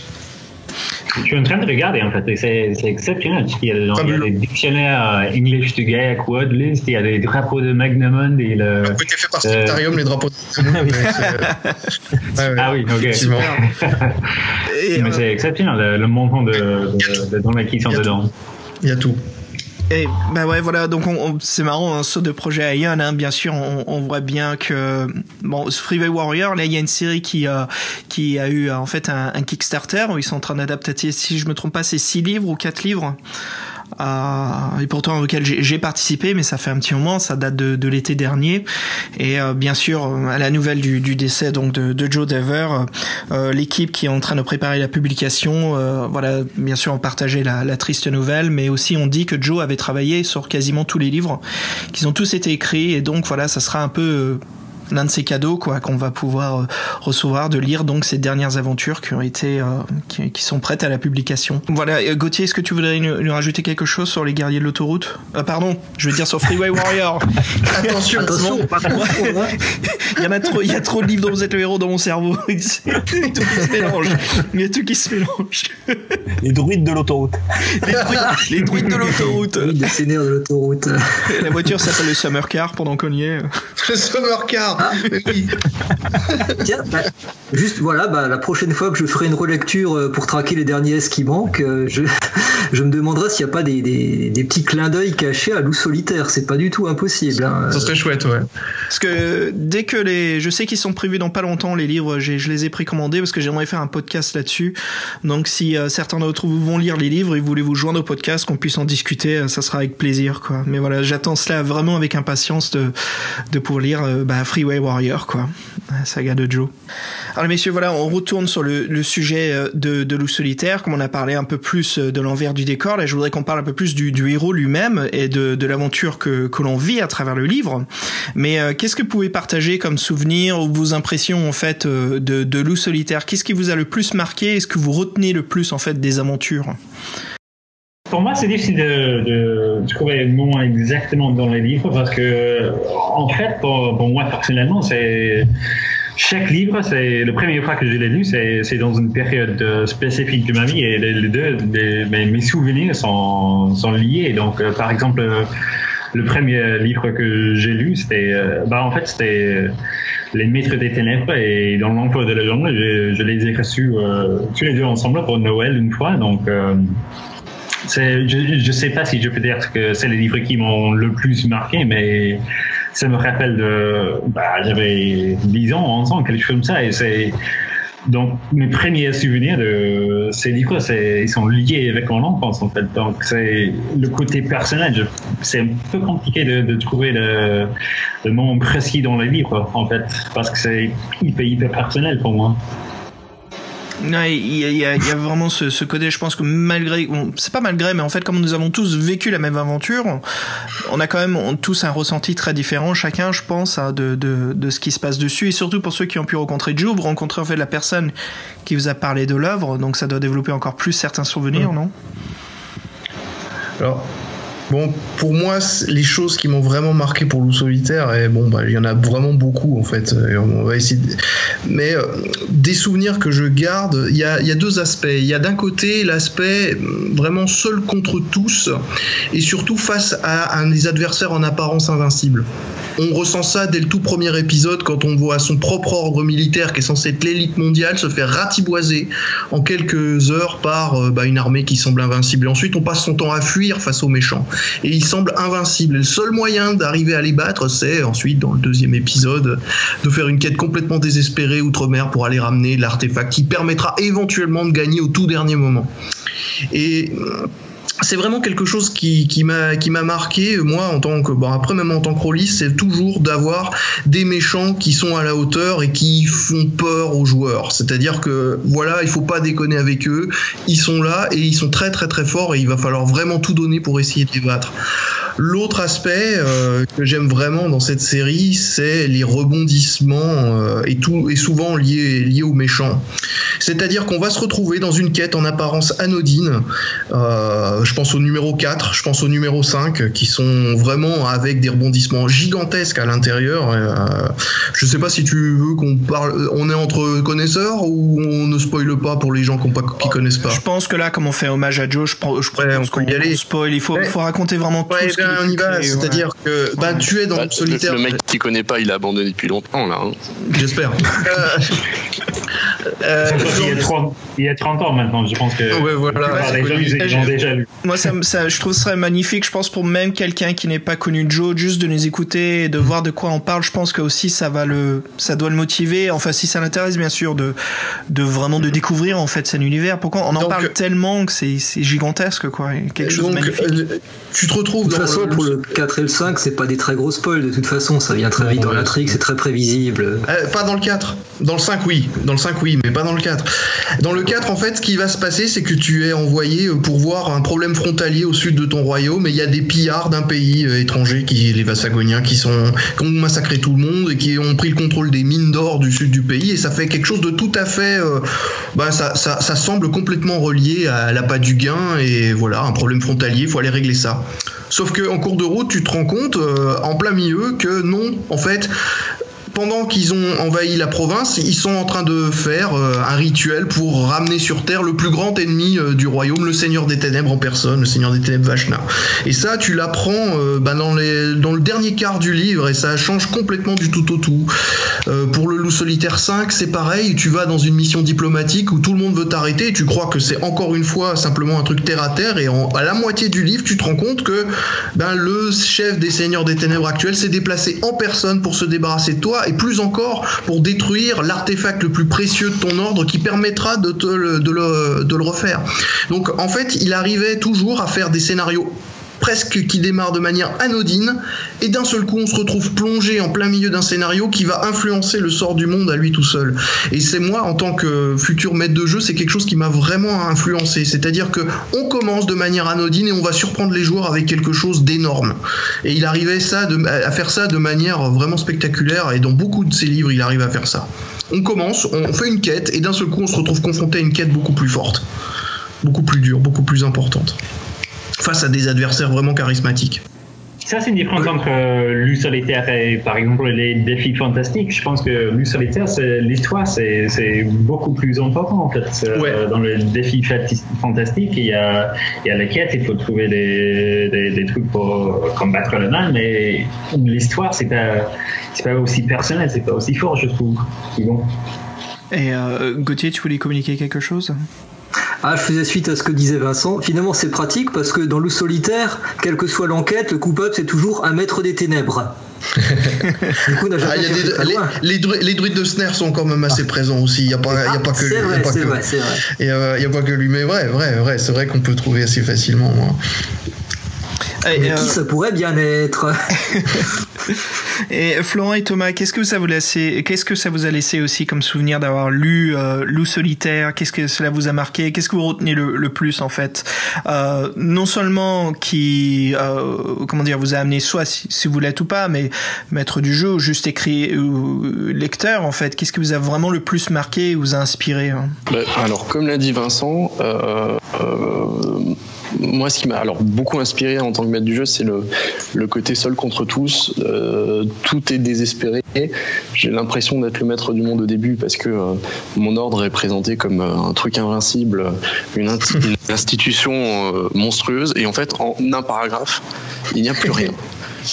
Et pour ça, ça, tu tombes des nues. Et en fait, ça, ça, euh, ça, peut t'inspirer pour faire pas mal de choses intéressantes. Euh, et après, la progression, la, la montée en puissance. Euh, mais, mais tu montes en puissance, donc tu te sens vraiment de plus en plus costaud. Tu finis une aventure, en commençant la suivante, tu, il arrive à te mettre dans la peau d'un mec qui, qui, qui devient vraiment fort et sûr de lui. Mais en même temps, ton adversité, c'est pareil. Et, c'est ça, ça m'a bien plu. il y a ce développement non seulement du héros lequel on joue, mais on sent que Joe travaille beaucoup aussi sur les antagonistes, sur les ennemis, la façon dont ils s'améliorent, ils se développent et comment aussi ils sont, euh, comment dire, en fait ils évoluent comme nous, ils deviennent plus puissants et euh, ils sont aussi maléfiques de la façon dont nous on est aussi euh, malins et sournois mais via nos, nos pouvoirs en fait. C'est vrai euh, dans la mesure où à chaque fois que Loup Solitaire se fait avoir, c'est par quelqu'un qui aura monté un plan euh, machiavélique entre guillemets pour le vraiment pour euh, pour la pour l'avoir. Jamais sur, c'est vraiment rarement sur le plan physique que ça joue. C'est toujours une conspiration ou quelque chose qui va faire que bon bah on va tomber dans le piège. Hein, on est des humains, donc on se fait avoir et après il va falloir ramer pour essayer de renverser la vapeur face au terrible plan qui a été fait. Le pire exemple étant le Loup Solitaire 10 parce que ce qu'il faut voir aussi, c'est que dans cette série, il y a des épisodes qui se finissent mal. Très très mal même euh, bah, l'épisode 10 on perd parce qu'on se fait euh, prendre dans un piège qui a été tendu pendant tout l'épisode et qu'on n'a rien vu venir par euh, le, Seigneur des Ténèbres de, ce moment-là, Gnag, et on se fait euh, exiler dans un monde parallèle dont on ne peut pas revenir. C'est jamais arrivé que personne arrive à revenir. Et exilé pendant une longue période qui fait que ben, le joueur il sait très bien que pendant qu'il n'est pas là, ses amis vont se faire massacrer par les Seigneurs des Ténèbres et il ne peut strictement rien y faire. La seule chose qu'il peut faire, c'est essayer de réussir ce que personne n'a jamais réussi avant lui. Donc euh, il y a des épisodes qui se finissent très très mal, euh, avec euh, il y a aussi beaucoup d'amis qui meurent. et qui font prendre conscience que dans Loup solitaire, personne n'est immortel peut-être à part le solitaire lui-même, mais euh, personne n'est immortel. Chacun de ses amis peut éventuellement à un moment donné se faire tuer par l'un des, par, euh, par, par l'ennemi. Et ça, ça, ça, renforce encore l'immersion. Et pour euh, des livres pour enfants, c'est assez dur parce que on peut perdre des amis là-dedans, des gens qu'on a suivis pendant plein d'aventures. Je pense par exemple aux nains qui sont, qui constituent l'équipage du vaisseau volant qu'on a dans pas mal d'épisodes, dans le solitaire 5, dans le solitaire 9, et qui vont ben, qui vont mourir dans un crash euh, causé par, euh, par, par, les forces des ténèbres dans l'épisode 18. Euh, des aventures comme ça, des, choses assez tragiques et qui renforcent la détermination du joueur vraiment à gagner, à remporter la victoire face aux forces des ténèbres pour qu'elles ne l'emportent pas au paradis. Quoi. Il y a vraiment, c'est, ça a été déjà évoqué, mais bon, peut-être un peu exagéré pour une série qui est avant tout une série pour enfants, mais quand même, Loup solitaire, c'est de la dark fantasy, c'est-à-dire que c'est vraiment dans un univers très dur, avec, où personne n'est à l'abri et où les forces du mal euh, sont vraiment vicieuses, méchantes et puissantes. Et il peut arriver toutes les horreurs possibles et imaginables à tout le monde. C'est vraiment parfait ce que tu dis là, surtout sur quel type euh, de, de, livres c'est euh, Loup solitaire c'est enfin Sword and Sorcery mais c'est aussi de l'heroic fantasy mais avant tout et voilà comme tu viens de le dire c'est de la dark fantasy. Et ça c'est c'est dans les livres jeux on, retrouve pas autant que là quoi c'est vrai que c'est c'est dramatique des fois les situations qui nous arrivent et Joe, excellent écrivain qu'il est, il, il, sait nous charmer avec ses personnages, il sait les rendre vivants et on s'attache à eux. Et, je veux dire, on est en train de lire un livre et c'est très difficile de voir l'évolution, mais pourtant lui, il y arrive. Et on sent qu'ils sont avec nous, on sent qu'ils sont là à nos côtés. Et c'est vraiment d'excellents aventuriers. Et le, le, seul moment où j'ai retrouvé un petit peu cette... Euh, ce drame en fait bah, c'est chez un autre écrivain en fait et c'était euh, chez euh, euh, Ian Livingstone donc qui était dans la caverne de la sorcière des neiges vous savez on retrouve un elfe et un nain mais c'est très court et je l'ai vécu pendant un livre mais une fois que je me suis mis à lire les, les, les loups solitaires en fait ce que j'ai vécu comme moment dramatique c'est très rapidement dans un seul livre là je l'ai vécu pendant toute une saga ouais. et c'est impressionnant, quoi. Je veux dire, c'est marquant. Et je crois que ça joue beaucoup là-dessus. Pourquoi le loup solitaire nous a tellement marqué Pourquoi on en fait notre vie, en fait Pourquoi c'est une partie aussi présente, euh, voilà, dans les personnes qui nous sommes il, y a une, réelle profondeur de l'univers aussi qui fait. Vincent parlait d'immersion.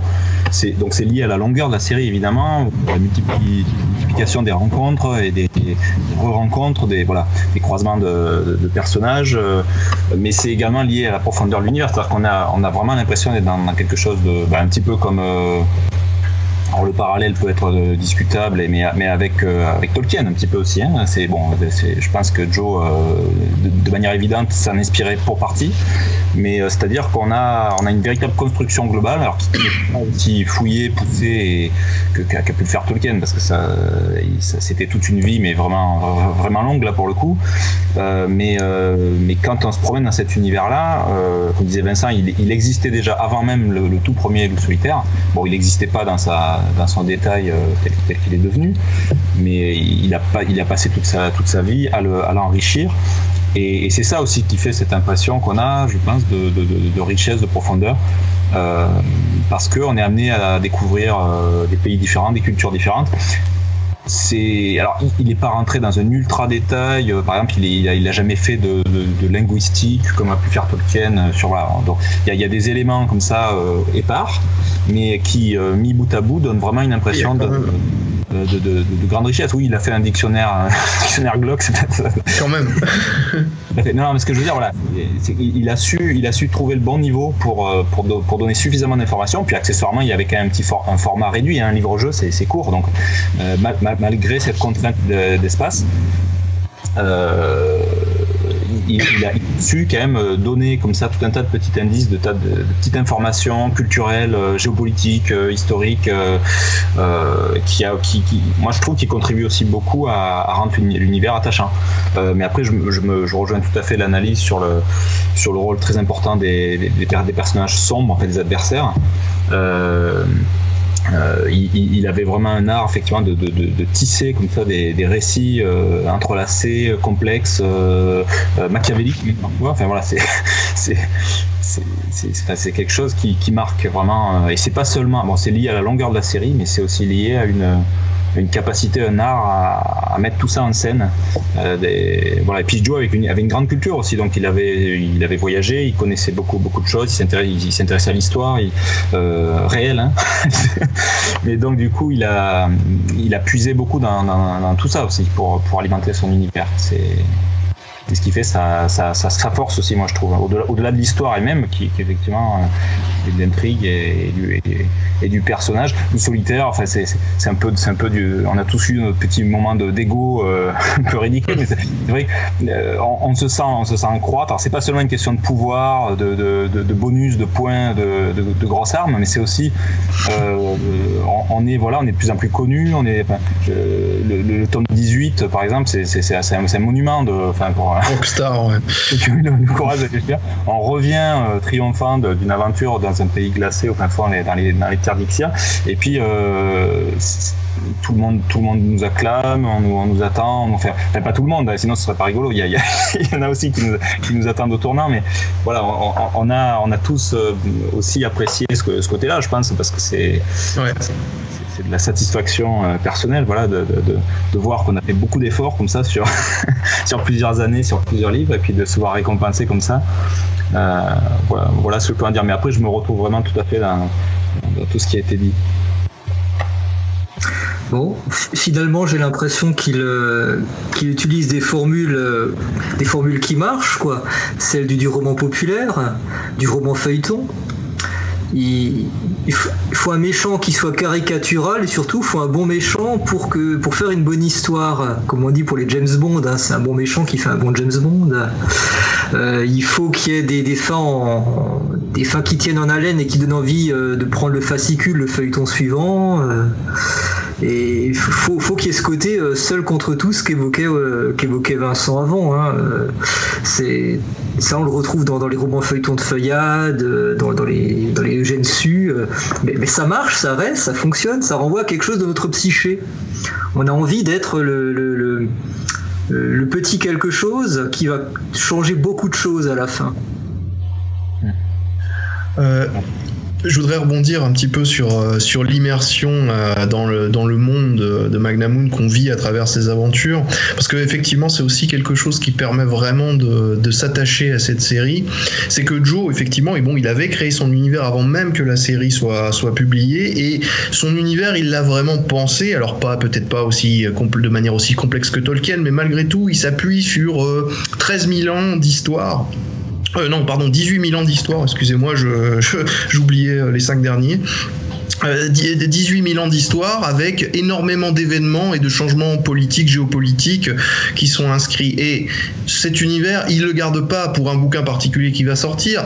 Tous les éléments liés à cette histoire, il les a disséminés dans des petits détails, dans des paragraphes qui sont un peu dans tous les, dans tous les bouquins de la série. Et un joueur qui aime bien ce genre de choses, il va aller picorer à chaque fois, trouver, ah tiens, je vais aller visiter ce monument en ruine, et hop là, Joe me révèle l'histoire de ce monument en ruine. Euh, je sais qu'il a été détruit à cette époque et là d'un seul coup on entend ah a été détruit par ce groupe-là. Ah c'est pas ces adversaires-là que j'ai rencontrés euh, trois bouquins avant et que je vais rencontrer dans deux bouquins après. C'est-à-dire que si le joueur est attentif, il se rend compte qu'il est dans un univers qui a une histoire, exactement comme le monde euh, présent. Et s'il est observateur, il peut se rendre compte que tout ce qui existe dans l'univers qu'il trouve, ça a une raison. Et très souvent, ceux qui ont fait les méfaits sont encore là. Et ça donne encore plus de raisons de les haïr. Euh, on peut vraiment, si on est attentif à lire toute la série, reconstituer l'histoire du Magnamund et vraiment euh, apprécier ça. Enfin, moi, c'est vraiment l'une des choses qui m'a vraiment mis, euh, fait idolâtrer cette série, c'est qu'on peut vraiment essayer de reconstituer toute une aventure.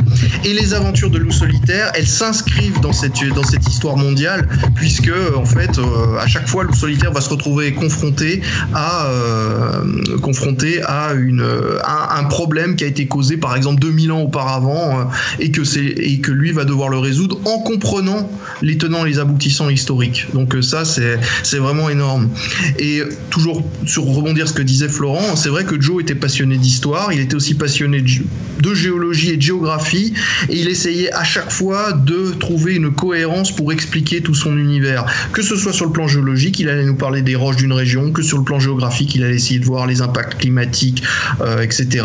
Que ce soit sur le plan historique, euh, vraiment euh, et évidemment, il avait par contre développé un bestiaire complètement original avec des créatures qui ressemblent à d'autres choses de l'univers, mais il voulait absolument, il mettait un point d'honneur à ce que les créatures du Magnamoon ne soient pas exactement les mêmes créatures que dans tous les autres univers de fantasy. Il n'y a pas d'orques, il n'y a pas d'elfes, il y a des choses qui peuvent éventuellement ressembler, mais de loin. Il avait son propre, euh, euh, bestiaire. Bref, vraiment quelque chose de, fascinant à explorer, sachant que les créatures, elles vont toutes avoir une origine, une histoire, une évolution, et que ça aussi, on peut essayer de le, retracer. Ce qu'on a fait d'ailleurs dans, bah, les suppléments de bestiaires qu'on a pu faire avec Mongoose Publishing et euh, Cubicle 7. Et c'est comme tu es en train de décrire, ouais, il y a toute cette... Euh, cette histoire du monde que Joe nous montre et je trouve que c'est une anatomie en fait de l'univers. Mhm. Et en parlant d'anatomie, moi ça me fait penser un peu au squelette de l'être humain. Voilà, on voit tout ce qui est autour de nous, hein, nos organes, nos muscles, nos nerfs, comment tout fonctionne. Et en fait, Joe, je sais que c'est bizarre comme comparaison, mais je vois exactement la même chose dans chacun de ces livres de loup solitaire. Et si on va sur le projet Aion, il y a une page que j'aime beaucoup y aller, moi, sur chaque volume, en fait, c'est de voir le squelette du livre. Ouais, c'est le flowchart. Ouais, ouais c'est le flowchart, en fait. Donc, euh, pour nos auditeurs, ceux qui ne savent pas ce que c'est un flowchart, euh, quand on écrit un livre dont vous êtes le héros, vous savez, on écrit des paragraphes et il faut bien voir comment les paragraphes sont connectés l'un à l'autre. Et un flowchart, en fait, c'est le squelette du livre. C'est un peu la carte dessiné avec des flèches qui nous amènent au paragraphe. Donc ça nous permet de voir un peu l'évolution des livres. Et ce que je trouve fascinant, donc dans chacun des livres de, de Loup solitaire, c'est de regarder le flowchart, le squelette, et c'est impressionnant comment Joe euh, montre cela. Parce que pour comparer juste comme exemple, hein, quand je regarde les euh, les flowcharts de, de Ian Livingstone, c'est souvent euh, un gros cube, il y a beaucoup de choses qui se passent, puis après ça nous amène à une bulle commune qui nous amène après à un autre cube où il se passe plein de choses. Donc on voit en fait qu'il y a une pause. On voit qu'il y a un moment où tout est réuni.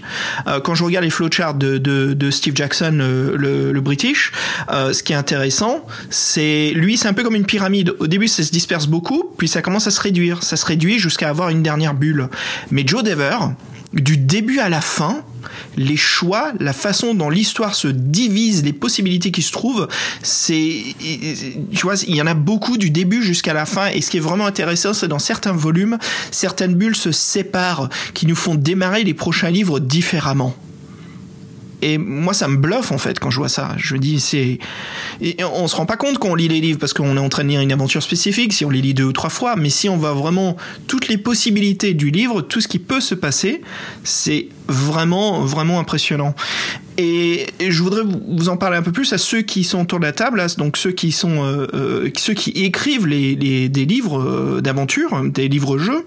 Comment est-ce que Joe vous a marqué? Qu'est-ce qu'il a fait dans ses livres? Qu'est-ce que vous retrouvez, euh, par exemple, dans Loup solitaire, qui vous vous inspire ou qu'est-ce qui vous motive ou qu'est-ce qui qu'est-ce que vous en tirez en fait? Qu'est-ce qui vous impressionne? Alors, ben déjà, c'est comme un, ça été dit avant hein, que Joe Dever, c'est très clairement, c'est le raconteur d'histoire. C'est quelqu'un qui sait capter l'attention, il, sait faire tourner la page.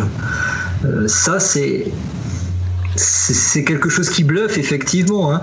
C'est pas euh, comme Tolkien qui finissait par un côté un peu précieux sur la fin, vouloir absolument jeu de mots là, plus construire.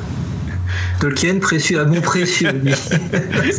voilà, quand je disais que des fois on le fait pas exprès. euh, il finissait par un côté un petit peu précieux, vouloir absolument euh, pinailler sur des détails. Bon, j'admire Tolkien, bien sûr, hein, mais il, en finissait par oublier de raconter son histoire. Il le faisait pas dans Le Seigneur des Anneaux, mais dans le Silmarillion. Tandis que Joe Dever trouvait toujours le, le juste équilibre. J'amène les éléments de l'univers, mais je les mets dans un scénario qui tourne, qui fonctionne, qui fait que tu satisfais tout le monde, ceux qui veulent l'histoire, ceux qui veulent du fond. Ça, c'est un modèle du genre, c'est quelque chose qu'on aimerait essayer d'atteindre. On aimerait atteindre ce niveau. Et, Paul, toi, qu'est-ce que tu trouves, qu'est-ce qui te marque justement, qu'est-ce qui t'impressionne chez Joe là-dessus en tant qu'écrivain? C'est intéressant la façon euh, dans laquelle il, euh, il euh, vérifie si, si des événements, des événements sont passés. Parce que, par exemple, dans le, dans le mythe des ténèbres, quand tu rencontres Banadon, la première fois, tu, tu as une petite pendentive de, de étoile en cristal. Et après, le quand tu le rencontres la deuxième fois dans le cinquième livre, ça vérifie est-ce que tu as, as, cette, euh, cette amulette, cette euh. Mais ça change petit à petit pendant les livres. Par exemple, euh, on le voit clairement dans le, 20e livre, la malédiction de Nard, parce que c'est le livre qui regroupe tous les éléments de, 19 euh, livres avant. Donc, toute le, le, premier partie du livre, c'est est-ce que est-ce que tu as, est-ce que as cette, euh, cette épée, est-ce que tu as cette euh, est-ce que est-ce que est-ce que ça s'est déjà passé, est-ce que tu as déjà rencontré cet homme? c'est un peu, on, on, voit exactement le, le montant de facteurs différents, le, le montant de de choses qui influencent le 20e histoire. Et même, même après ça, il y a, il y a déjà des. Euh, euh, il assume quelque chose quand tu traverses des, des, autres mondes, tu peux rencontrer des esprits, entre guillemets, des esprits des gens que vous avez déjà rencontrés dans des autres, des autres livres qui sont, qui sont morts. Mais, mais déjà là, il, il, assume un peu que tu as rencontré quelqu'un. C'est, c'est pas forcément le cas parce que c'est juste il y a tellement de branches dans, dans le 19 livres avant que c'est juste pas possible de, de, vérifier exactement à chaque fois qu'est-ce, qu'est-ce qui s'est passé en fait. Il, peut le faire le 90% des fois, je pense, mais juste de temps en temps, c'est, il faut deviner quelque chose qui s'est passé. Donc c'est, c'est, c'est vraiment, je trouve, c'est vraiment dans le 20e livre qui regroupe tous les 19 livres avant qu'on peut voir exactement le nombre de branches qui sont arrivées à ce point c'est impressionnant à voir, franchement. Hmm. Ouais, c'est incroyable quand on regarde tous ces livres de loup solitaire ensemble et on voit en fait les cheminements, les possibilités, l'aventure que l'on vit. C'est marquant, hein, quelque chose qui reste entre nous. Et c'est pour ça qu'on est là d'ailleurs. Hein, c'est que ça nous a vraiment marqué tous à, un tel point. Hein. C'est vraiment vraiment intriguant. Et, messieurs, ça me donne envie de parler un petit peu. Alors ceux qui connaissent ou pas, est-ce que vous aurez des choses intéressantes à dire? Je sais que euh, donc on va parler un petit peu de, du, côté comment dire plus jeu, jeu de plateau et jeux vidéo de, de solitaire. Donc le solitaire existait sur la Sinclair, sur la, la, la Commodore, euh, ouais, la Commodore 64, mais aussi maintenant sur consoles modernes hein, comme la PlayStation 4, euh, la Xbox One. Est-ce que certains d'entre vous ont pu jouer à, à ces jeux, euh, peut-être ceux qui datent de l'époque d'un Sinclair aujourd'hui? Qu'est-ce que ça vous laisse comme impression? Qu'est-ce que vous en pensez en, en pas nécessairement en tant qu'en comparaison, mais euh, comme élément qui fait partie de l'univers de, de Loup Solitaire? Bah, je vais, euh, je vais peut-être présenter le chose parce qu'on a vraiment travaillé dessus. Peut-être que Thomas pourra, pourra compléter. Disons qu'à Scriptarium, on a fait le portage en français, c'est-à-dire qu'on a traduit complètement le jeu intégralement. Et euh, bon, bah, après, moi, j'y ai effectivement beaucoup joué à ce, à ce jeu. Donc, euh, ça, ça... excuse-moi de couper, Vincent, mais juste, on parle bien du, du dernier jeu, Le Solitaire, qui est sorti. Tout à fait. Le jeu, alors, il est d'abord sorti sur téléphone portable, puis, enfin, sur, sur Android et, et iOS. Ensuite, il est sorti sur PC et enfin il est arrivé sur les consoles de salon dont tu parles, effectivement Xbox One, PS4 euh, à télécharger. Alors en fait, ce qui ce qu'il y a, c'est que ce jeu, bon, il a été pas mal reçu par les critiques. Alors c'est pas un jeu gros budget, hein, faut pas attention, faut pas voir The Witcher ou, euh, un Elder Scroll, hein, c'est pas du tout ça. En fait, ce qu'ils ont essayé de faire, les, développeurs de Forge Reply, donc l'éditeur italien qui a fait ça, c'est de faire un nouveau step dans les livres dont vous êtes le héros, puisque ce jeu, c'est avant tout un livre dont vous êtes le héros, dont les combats se font comme dans un jeu de rôle, jeu vidéo, comme genre Final Fantasy. Tour par tour. Voilà, au tour par tour. Donc en fait, ce qui se passe, c'est que c'est sous le format, et d'ailleurs c'était très adapté au format téléphone, euh, mobile. Euh, on a un livre dont vous êtes le héros, donc on lit et on tourne les pages donc virtuellement et on peut faire des choix exactement comme dans les jeux solitaires. On a aussi des, des, des disciplines, euh, exactement les mêmes que dans les livres, et on doit résoudre. Et ça se passe exactement comme ça. C'est en quatre parties, quatre tomes en fait. Et bon bah bien sûr, les choix dans le premier influencent dans les sauts d'après. Par contre, dès qu'on arrive à affronter les créatures qu'on a l'habitude d'affronter dans les autres, il y a des Glock, il y a des Dracarim, il y a des Gourgas, des Vordak, ça parlera aux fans. et euh, eh bien, dès qu'on se retrouve confronté à ces créatures-là, d'un seul coup, hop, on se retrouve dans un décor en 3D qui est pas mal fait du tout, qui nous montre une des régions du Sommerlund qu'on n'avait encore jamais visité avant. Alors, il y a les mondiaux de Krag, et puis ensuite, on verra, il y aura d'autres d'autres choses.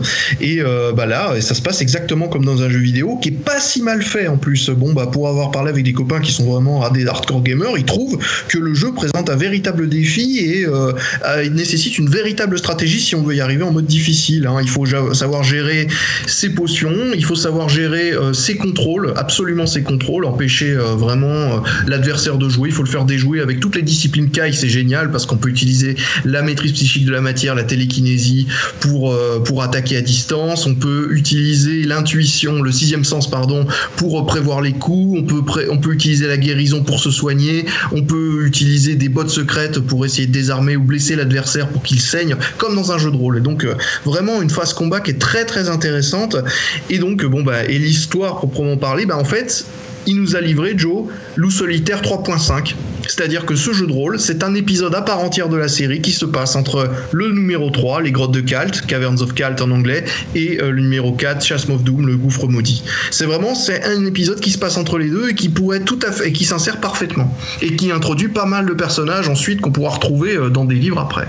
Je savais pas du tout que ça se passait entre justement j'allais poser la question parce que j'en étais sûr que vous, euh, que vous allez pouvoir me répondre mais donc ça se passe mhm. entre le 3 et le 4 parce que tout à fait. Parce que je me disais, mais quand est-ce que ça se passe? Je vois pas quand est-ce que le nous solitaire a le temps de faire tout ça en fait. Eh bien, ce qu'il faut, alors ce qu'on voit pas dans les livres, mais que après, si on s'intéresse aux jeux de rôle et qu'on regarde euh, d'autres euh, d'autres médias ou solitaires, euh, notamment si oui, qui ont, qui ont, été exclusivement publiés en, anglais, effectivement, il y a, y, a, pas mal de trous entre certaines des aventures de loup solitaire où il y a des blancs qui peuvent être remplis. Et notamment, il y a un énorme trou entre loup solitaire 3 et loup solitaire 4, puisqu'il y a euh, trois ans d'écart entre les deux. Euh, le, Loup Solitaire 3 se passe en 5500, 5051 euh, et Loup Solitaire 4 se passe en 5054. Trois ans entre les deux, durant lesquels Loup Solitaire va faire partiellement reconstruire son monastère qui a été détruit dans le 1 et euh, bon ben dans lequel il va régner sur une province complète. Et donc le, jeu numéro, le jeu qui correspond à l'épisode 3.5 de Neige et de sang en français, eh bien il correspond en fait à un moment où Loup Solitaire qui règne sur le territoire du monastère, il va être amené à aller sauver les villages d'un des, villages dont il a la garde face à une invasion euh, venue des royaumes des ténèbres. Et après, il va se rendre compte, comme d'habitude dans un loup solitaire, qu'il y a quelque chose de beaucoup plus gros derrière tout ça, avec énormément de rebondissements là encore, euh, qui menace encore une fois la sécurité du pays et même du monde. Et il va encore sauver le monde, évidemment, dans cet épisode, face à des adversaires beaucoup plus forts que prévu. C'est pas une simple bande de Glock qui est venue, euh, qui est venue détruire un village frontalier du Sommerlune dans les montagnes. Non, c'est pas ça. Les Glock, ils étaient venus pour récupérer quelque chose qui est en rapport avec quelque chose de très ancien, qu'il va falloir explorer pour empêcher euh, quelque chose de terrible à la fin. Comme tu expliquais Vincent, en fait, donc tout ça, bien sûr, c'est c'est créé par par Joe Dever, supervisé. Donc en fait, tout ce qu'on voit dans le jeu, c'est ça fait partie de l'univers, ah en fait. Totalement, 100%. Le livre, enfin, c'est un livre dont vous êtes le héros interactif avec des combats en 3D, mais le livre dont vous êtes le héros, il a été écrit par Joe. Hmm. Et, et Thomas, je pense que tu voulais rajouter quelque chose là-dessus, non? Oui, oui, tout à fait. Euh, juste parce que là, on est en train de faire l'article euh, vraiment de, ce jeu. Euh, moi, j'ai joué aussi, j'ai trouvé ça très bien fait. Scriptarium n'a aucun intérêt à faire vendre ce jeu. On ne gagne rien du tout dessus plus rien du tout. On a, on a touché un cachet pour la, pour la, la traduction, mais là maintenant, c'est totalement neutre pour nous. C'est vraiment une. juste précision. Hein, et, et, euh, et, et, les, éditeurs pourront rigoler parce qu'il s'est vendu à 2,5 millions d'exemplaires et nous, ben, on a été juste payé pour la pige, pour la traduction. C'est vraiment, vraiment un métier d'amour, quoi. C'est. Ouais. Un grand plaisir parce que c'était, c'est vraiment, il est très intéressant hein, comme épisode. J'ai découvert ce jeu quand il est sorti sur euh, tout au début. Je l'ai eu sur euh, iPad et parce que tout de suite je jouais au solitaire. Je me dis mais waouh super, ok, il faut, faut absolument que je joue à cela. Et puis je commence à lire le livre et puis je tourne ma tablette et je vois en fait que j'ai une fiche de personnage à côté de, de, bah, du livre que je suis en train de feuilleter et je dis mais c'est génial. Là en fait ce que j'ai en face de moi c'est l'exécution parfaite en fait de, du, du livre du, du comment dire du livre d'aventure 2.0 euh, le livre, la nouvelle version du livre-jeu et ce qu'on aimerait voir dans le futur en fait. Donc qu'est-ce qu'on aimerait, comment cette chose évolue. Et euh, c'est vraiment un plaisir quoi. Alors c'est marrant une fois qu'on rentre dans le système de combat à la Final Fantasy tour par tour, la 3D est vraiment magnifique, les bruitages, l'ambiance sonore, il y a vraiment un boulot incroyable. Et puis au, je me suis dit mince mais j'ai payé ça euh, quasiment rien du tout. Et en fait je me suis, je suis livré un produit impressionnant quoi. Et c'est et, puis une fois que la collection complète est sortie, j'ai joué à un par un qui sortait, puis j'ai des potes maintenant qui jouent sur le, la PlayStation 4 et qui me disent euh, Xav, en fait tu, tu, nous parles toujours de, de loup solitaire, mais c'est pas ça en fait loup solitaire. Je suis mais oui, en fait c'est ça. C'est ça, et c'est super parce que ça permet euh, à des gens, tu vois, qui n'ont jamais connu cet univers de le découvrir via le, le jeu vidéo. Et euh, récemment, là, j'ai un pote, je lui ai passé le, le premier volume, c'est le seul que j'ai en anglais hein, de, de, de Loup solitaire, et voilà. Et puis euh, et là, il est en train de me dire qu'il est en train de s'éclater, quoi. Il trouve ça super. Et je lui ai dit non mais attends, attends le volume 2, tu vas voir ce qui va se passer. Ouais. Bon bah c'est pas fini d'avoir des fans de l'univers. C'est ça en fait, c'est très bien dit. Euh, ce, qui est, ce qui est énorme, c'est qu'il y a des fans du jeu vidéo et qui, qui vont découvrir l'univers ensuite. Ce, que j'aime bien avec euh, ce jeu vidéo, en fait, c'est j'aime pas trop les applications qui sont des conversions de, des livres-jeux qui, qui essaient de rester comme un livre-jeu. En fait, on peut voir les dés qui tournent sur l'écran et tout ça. Je pense que dans un livre, ça marche parce que c'est le seul moyen de le faire comme ça, mais dans un, dans un jeu vidéo comme ça, il faut faire quelque chose de différent. Et c'est exactement ce que c'est fait en fait ici. C'est ça. Et puis messieurs aussi, voilà, comme on parle de la version jeu vidéo, il y a aussi une autre version de, de jeu de rôle, donc qui a été publiée euh, par Cubicle 7, qui est donc le, box, hein, donc comme tous les jeux de rôle à, l'ancienne, hein, la petite boîte que l'on ouvre et puis à l'intérieur on a tout ce qu'il faut pour jouer, et donc la version Cubicle 7 de euh, de Lone Wolf, euh, loup solitaire, voilà. Et Vincent, est-ce que tu aimerais nous en parler un peu de cette version-là? Comment? Parce que bah, j'ai là j'ai j'ai coécrit avec Joe deux suppléments de contexte dedans, donc euh, j'ai vraiment envie d'en parler. en effet, j'imagine. Euh, voilà, bah, ils, vont et là il les verra pas, ils vont sortir. Bah, ils sont écrits, mais ils vont sortir bientôt là parce qu'ils faisaient partie du Kickstarter de lancement. Euh, alors, euh, bah, ce jeu de rôle, le Lone Wolf Adventure Game, c'est donc le troisième jeu de rôle de dans l'univers Loup solitaire après les deux jeux de rôle qui avaient été publiés par Mongoose Publishing. Le tout premier jeu de rôle sorti en 2004 il était basé sur le système OGL des vins inspiré donc de Donjons et Dragons. Il marchait très bien, j'y jouais des heures. Et le deuxième de Mongoose Publishing, c'était un jeu, le Lone Wolf Multiplayer Gamebook. En fait, c'était un jeu de rôle d'initiation avec des règles super simples. C'était un jeu de rôle avec en fait les règles des livres jeux loups solitaires et uniquement les règles du, livre jeu loup solitaire, à part des variations pour les combats entre plusieurs personnages. Mais c'était exactement la même chose. Et c'était pour initier les gens au jeu de rôle. Et ça revenait à ce qu'on disait tout à l'heure, que l'univers loup solitaire se prête, et les histoires loup solitaire se prêtent parfaitement à l'initiation au jeu de rôle. La preuve, ça est sorti en, en un jeu de rôle. Mais ça a été critiqué évidemment ensuite par les vrais rôlistes qui disent non, mais bon, il n'y a rien là-dedans. On peut pas, on n'a pas de caractéristiques pour les personnages, on peut pas euh, faire toutes les améliorations qu'on veut, c'est primitif. Donc il y avait eu critique, c'était pour les jeunes, les nouveaux arrivants et c'était très bien pour eux. Mais par contre, à côté, bah, ceux qui étaient expérimentés, ils trouvaient que c'était vraiment très light.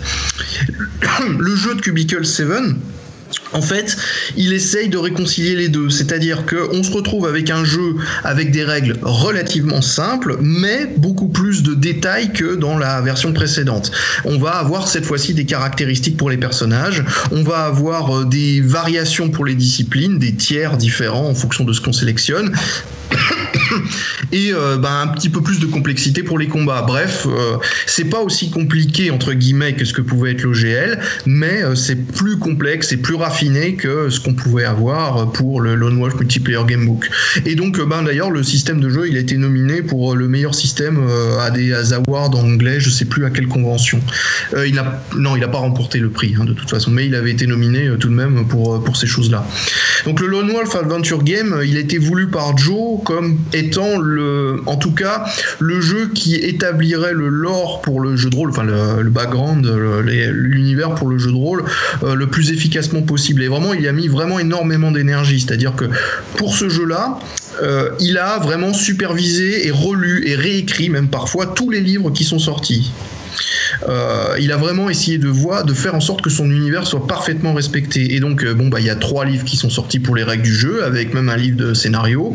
Et puis ensuite, eh ben, il y a les suppléments de contexte qu'il a écrits et qui sont en train de sortir. Donc, il y en a un premier avec plein de classes de personnages supplémentaires qui est sorti. Euh, il y en a un nouveau sur le Royaume du Sommerlune qui va sortir et bon, bah, auquel j'ai pu participer et qui va être énorme parce qu'il y a énormément de données sur le Royaume de loup solitaire, tout de choses. Il y a des drapeaux, il y a les armées, il y aura des cartes des villes euh, du, royaume du Sommerlune qui sont absolument adorables, qui vont et ultra détaillées, qui vont sortir, magnifiques. Il y a des cartes euh, de supplément de contexte dont Florent nous parlait tout à l'heure, qui sont euh, une quarantaine de cartes magnifiques également sur sur l'univers de Mag enfin sur la planète Magnamoon. Et il va y avoir un bestiaire très détaillé également qui va sortir. Donc vraiment, il y en a plus que dans la version précédente. Il y a beaucoup plus de choses. On peut faire beaucoup plus de choses en tant que joueur et on va se régaler en tant que fan de l'univers et euh, avec une qualité graphique largement supérieure à ce qui était fait chez Mongoose Publishing, où il y avait eu beaucoup de reproches qui avaient été faits, où c'était vraiment des jeux très cheap, avec du, mauvais papier, avec euh, du, noir et blanc, des très peu d'illustrations et parfois de mauvaise qualité, notamment au niveau du maquettage. Là, par contre, c'est qualité Cubicle 7. Il faut savoir que c'est l'éditeur qui fait The One Ring également, euh, le jeu de rôle d'enseignant des Anneaux. là, toutes les illustrations sont en couleur, c'est une parfaite mise en page. Non, là, c'est là on dans une, dans une catégorie, on, est plutôt, on, on arrive chez les poids lourds.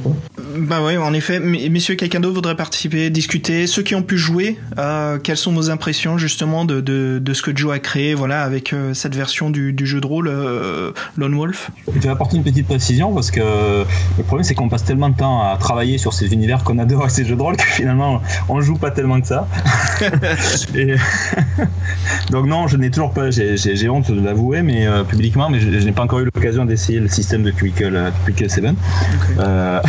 Mais par contre, je voulais juste apporter une précision sur le sur le côté effectivement euh, que recherchait Joe, euh, mais qui, qui est peut-être une tendance un peu plus de fond, euh, d'aller vers des produits un peu plus qualitatifs et un petit peu poids lourd, comme disait Vincent.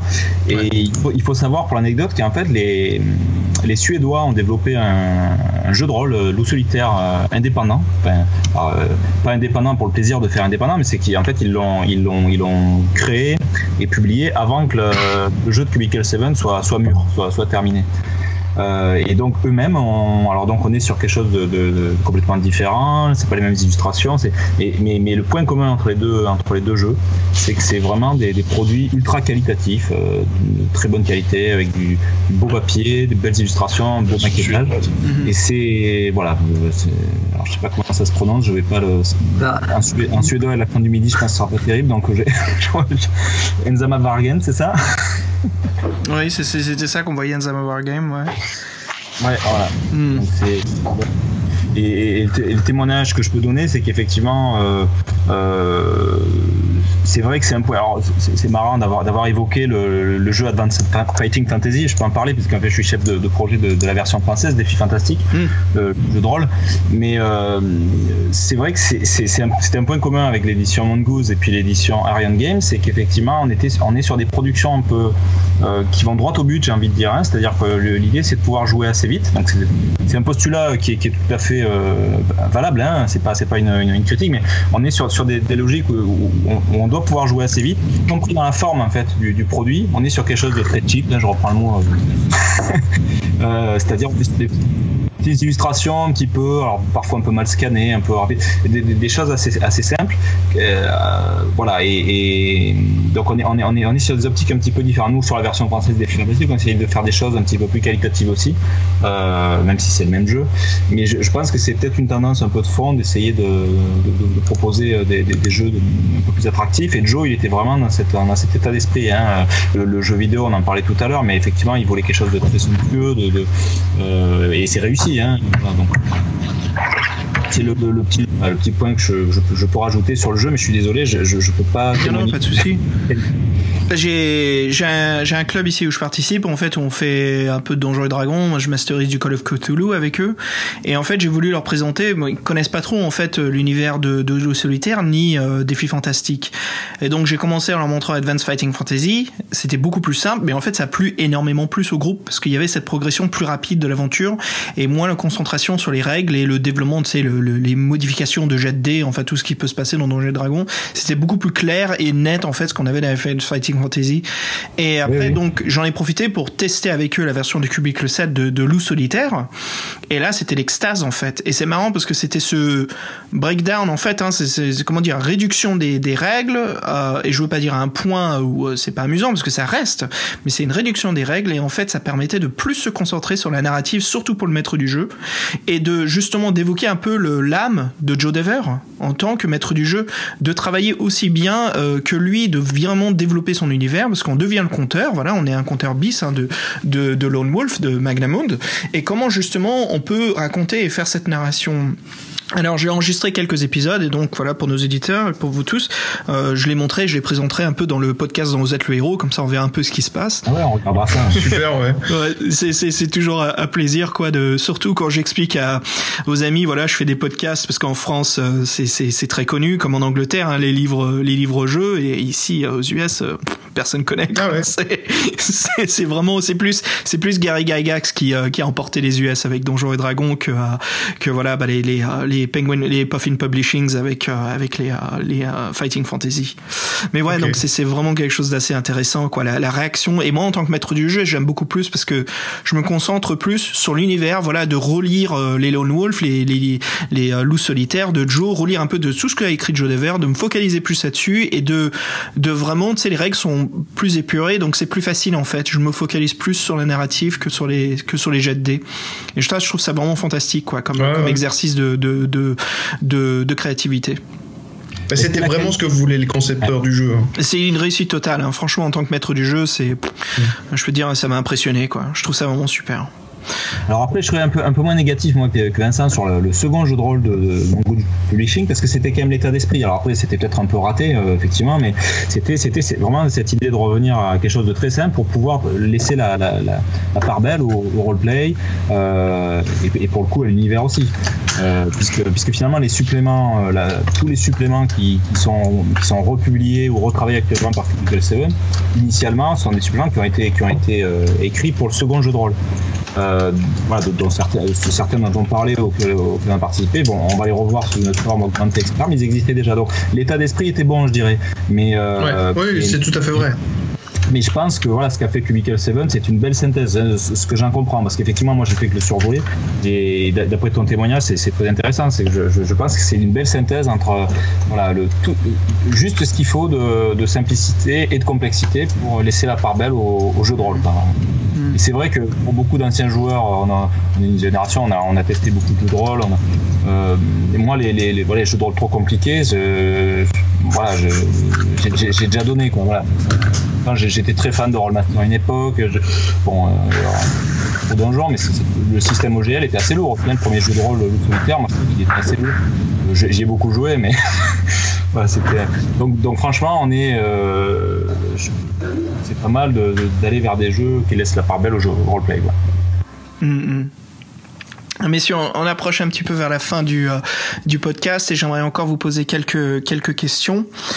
Alors, euh, celle-ci, voilà, c'est une question que j'attends de vous poser. Je sais qu'on l'a développé un tout petit peu un peu plus tôt, mais là, on va parler vraiment d'un moment spécifique. Euh, Qu'est-ce qui vous a marqué le plus dans n'importe lesquels des livres-jeux de, de Joe Dever?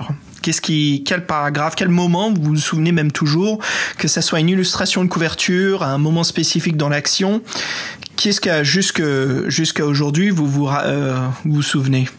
Euh, je reviens sur les, sur les trucs que, que, Vincent a mentionné plus tôt, que parfois, en fait, tu gagnes pas. Donc, chaque fois que, et je pense particulièrement de, de livre 8 et livre 10, euh, je ne vais pas te donner trop de spoilers, mais parfois tu perds un ami et c'est c'est quelque chose. Euh, c'est le même d'ailleurs. Qui fait une impression en fait, je veux dire.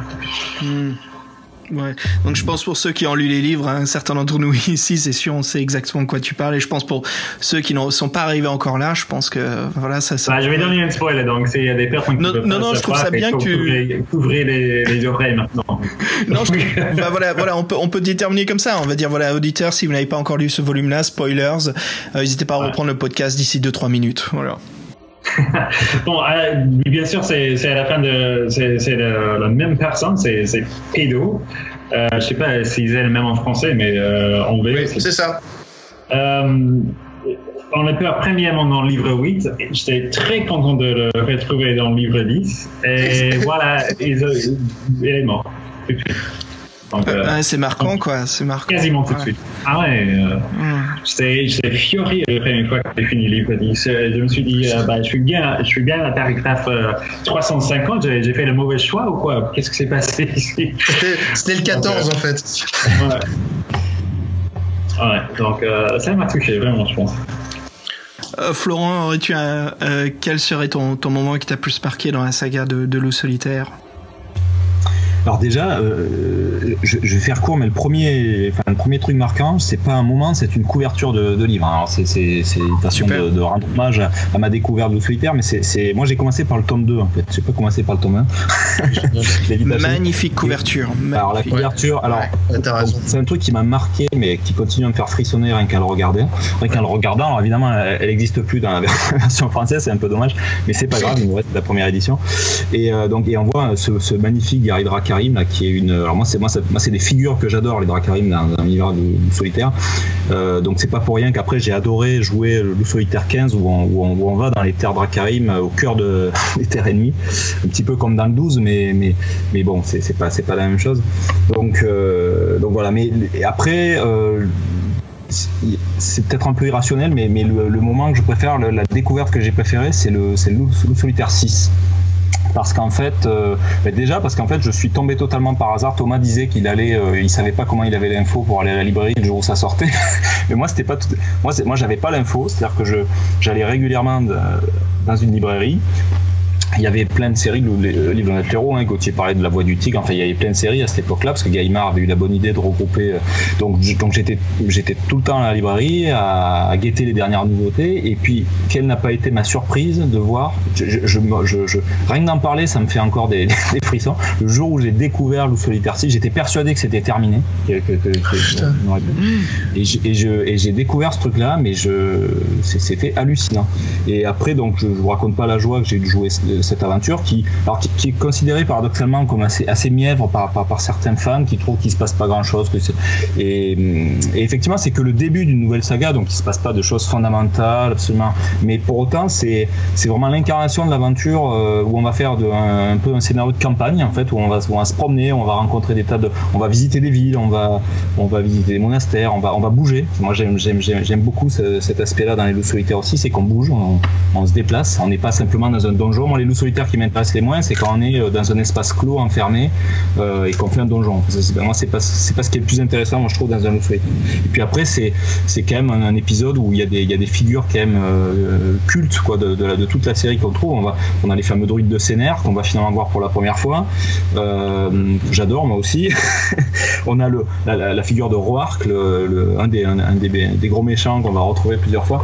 voilà, donc ça, c'est, ça, c'est pour moi, ça a été un très grand moment, le, le, le sixième volume, même, même si évidemment les, meilleurs souvenirs aussi, c'est que c'est forcément le premier, donc la traversée infernale numéro 2.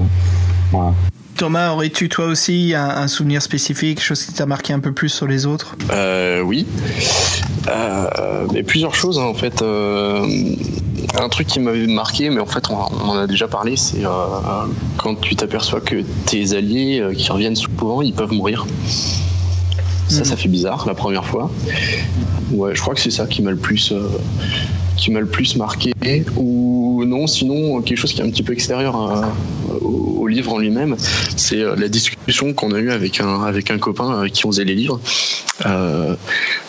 et je veux pas lancer de débat là ce soir, mais quand tu finis un cycle, est-ce que tu gardes les capacités du cycle précédent? Et, donc est-ce que ça s'ajoute aux capacités suivantes? Et là, c'était une très grosse discussion et je crois qu'on n'a jamais réussi à trancher. Euh, je pense, je pense qu'il y a des gens autour de cette table qui pourront te répondre là, non Précisément?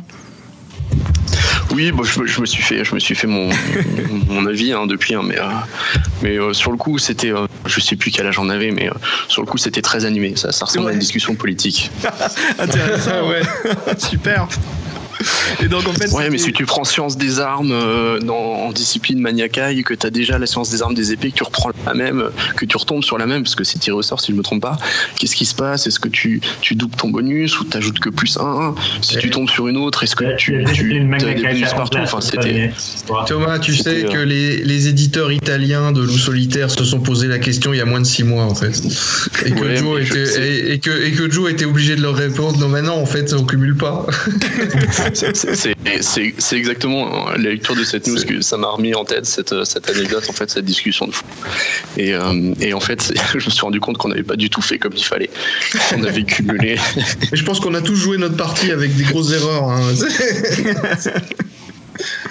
Mais voilà, ça, ça m'avait bien marqué. Cette, discussion politique avant l'heure, euh, c'était top. Excellent. Ah, j'adore parce que euh, on va continuer à partager les histoires, mais j'aime bien comment ça s'étend là. C'est vraiment super.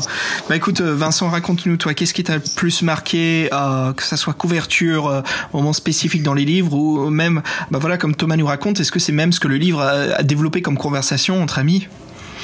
Ah, si on devait développer les conversations que j'ai pu avoir avec Florent, on en parlerait pendant des heures parce que parler de la géopolitique et de l'histoire des, pays de la Storm, justement relié à Loup Solitaire 6, on a passé des heures et des heures et des heures à en discuter et à chipoter sur chaque mois de détail, que ce soit géographique, géologique, politique, botanique, euh, zoologique, euh, tout ce que vous voulez, quoi.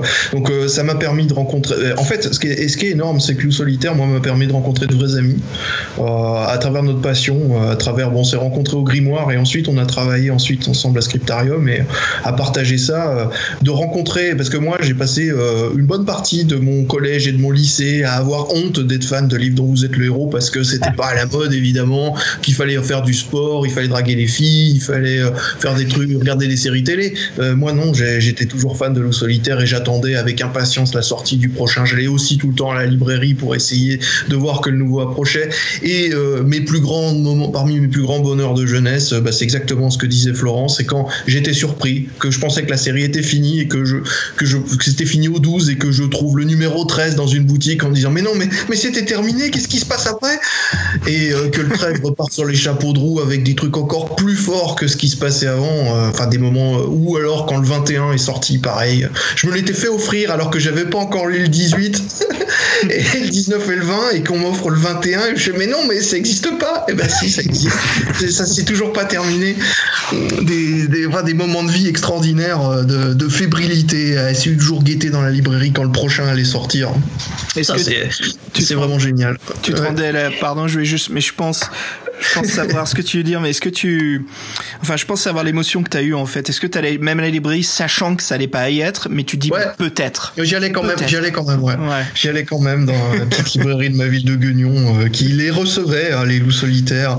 Celui que j'ai eu le plus grand plaisir à recevoir et qui ensuite m'a procuré le plus grand bonheur, et c'est pas en pratique, ça va me donner une bonne anecdote derrière, c'est le loup solitaire 15 dont Florent parlait, euh, la croisade, de, la croisade du désespoir, euh, Dark Crusade en anglais, qui est absolument ébouriffant d'un point de vue euh, détail, euh, humour et euh, description, et qui contient pour moi peut-être la, enfin, la scène la plus forte, Paul l'a déjà dite, c'est la fin du 10. Je suis d'accord, c'est franchement pour moi c'est énorme, et ce qui fait que Gnak de Mosgoar est pour moi le plus grand méchant de fantasy de tous les temps, ou presque, j'exagère, j'en ai vu d'autres après, mais lui il est vraiment, vraiment, vraiment vilain. Mais dans Le Solitaire 15, euh, il y a une scène complètement culte pour moi dans lequel le grand maître suprême, Enfin pas suprême encore, le grand maître Loup Solitaire, euh, vainqueur des seigneurs des ténèbres, le mec qui est capable de désosser n'importe quelle créature surnaturelle avec son arme et qui est proprement invincible, se fait humilier par un simple humain en armure qui a trouvé un objet qui est capable de le réduire à néant.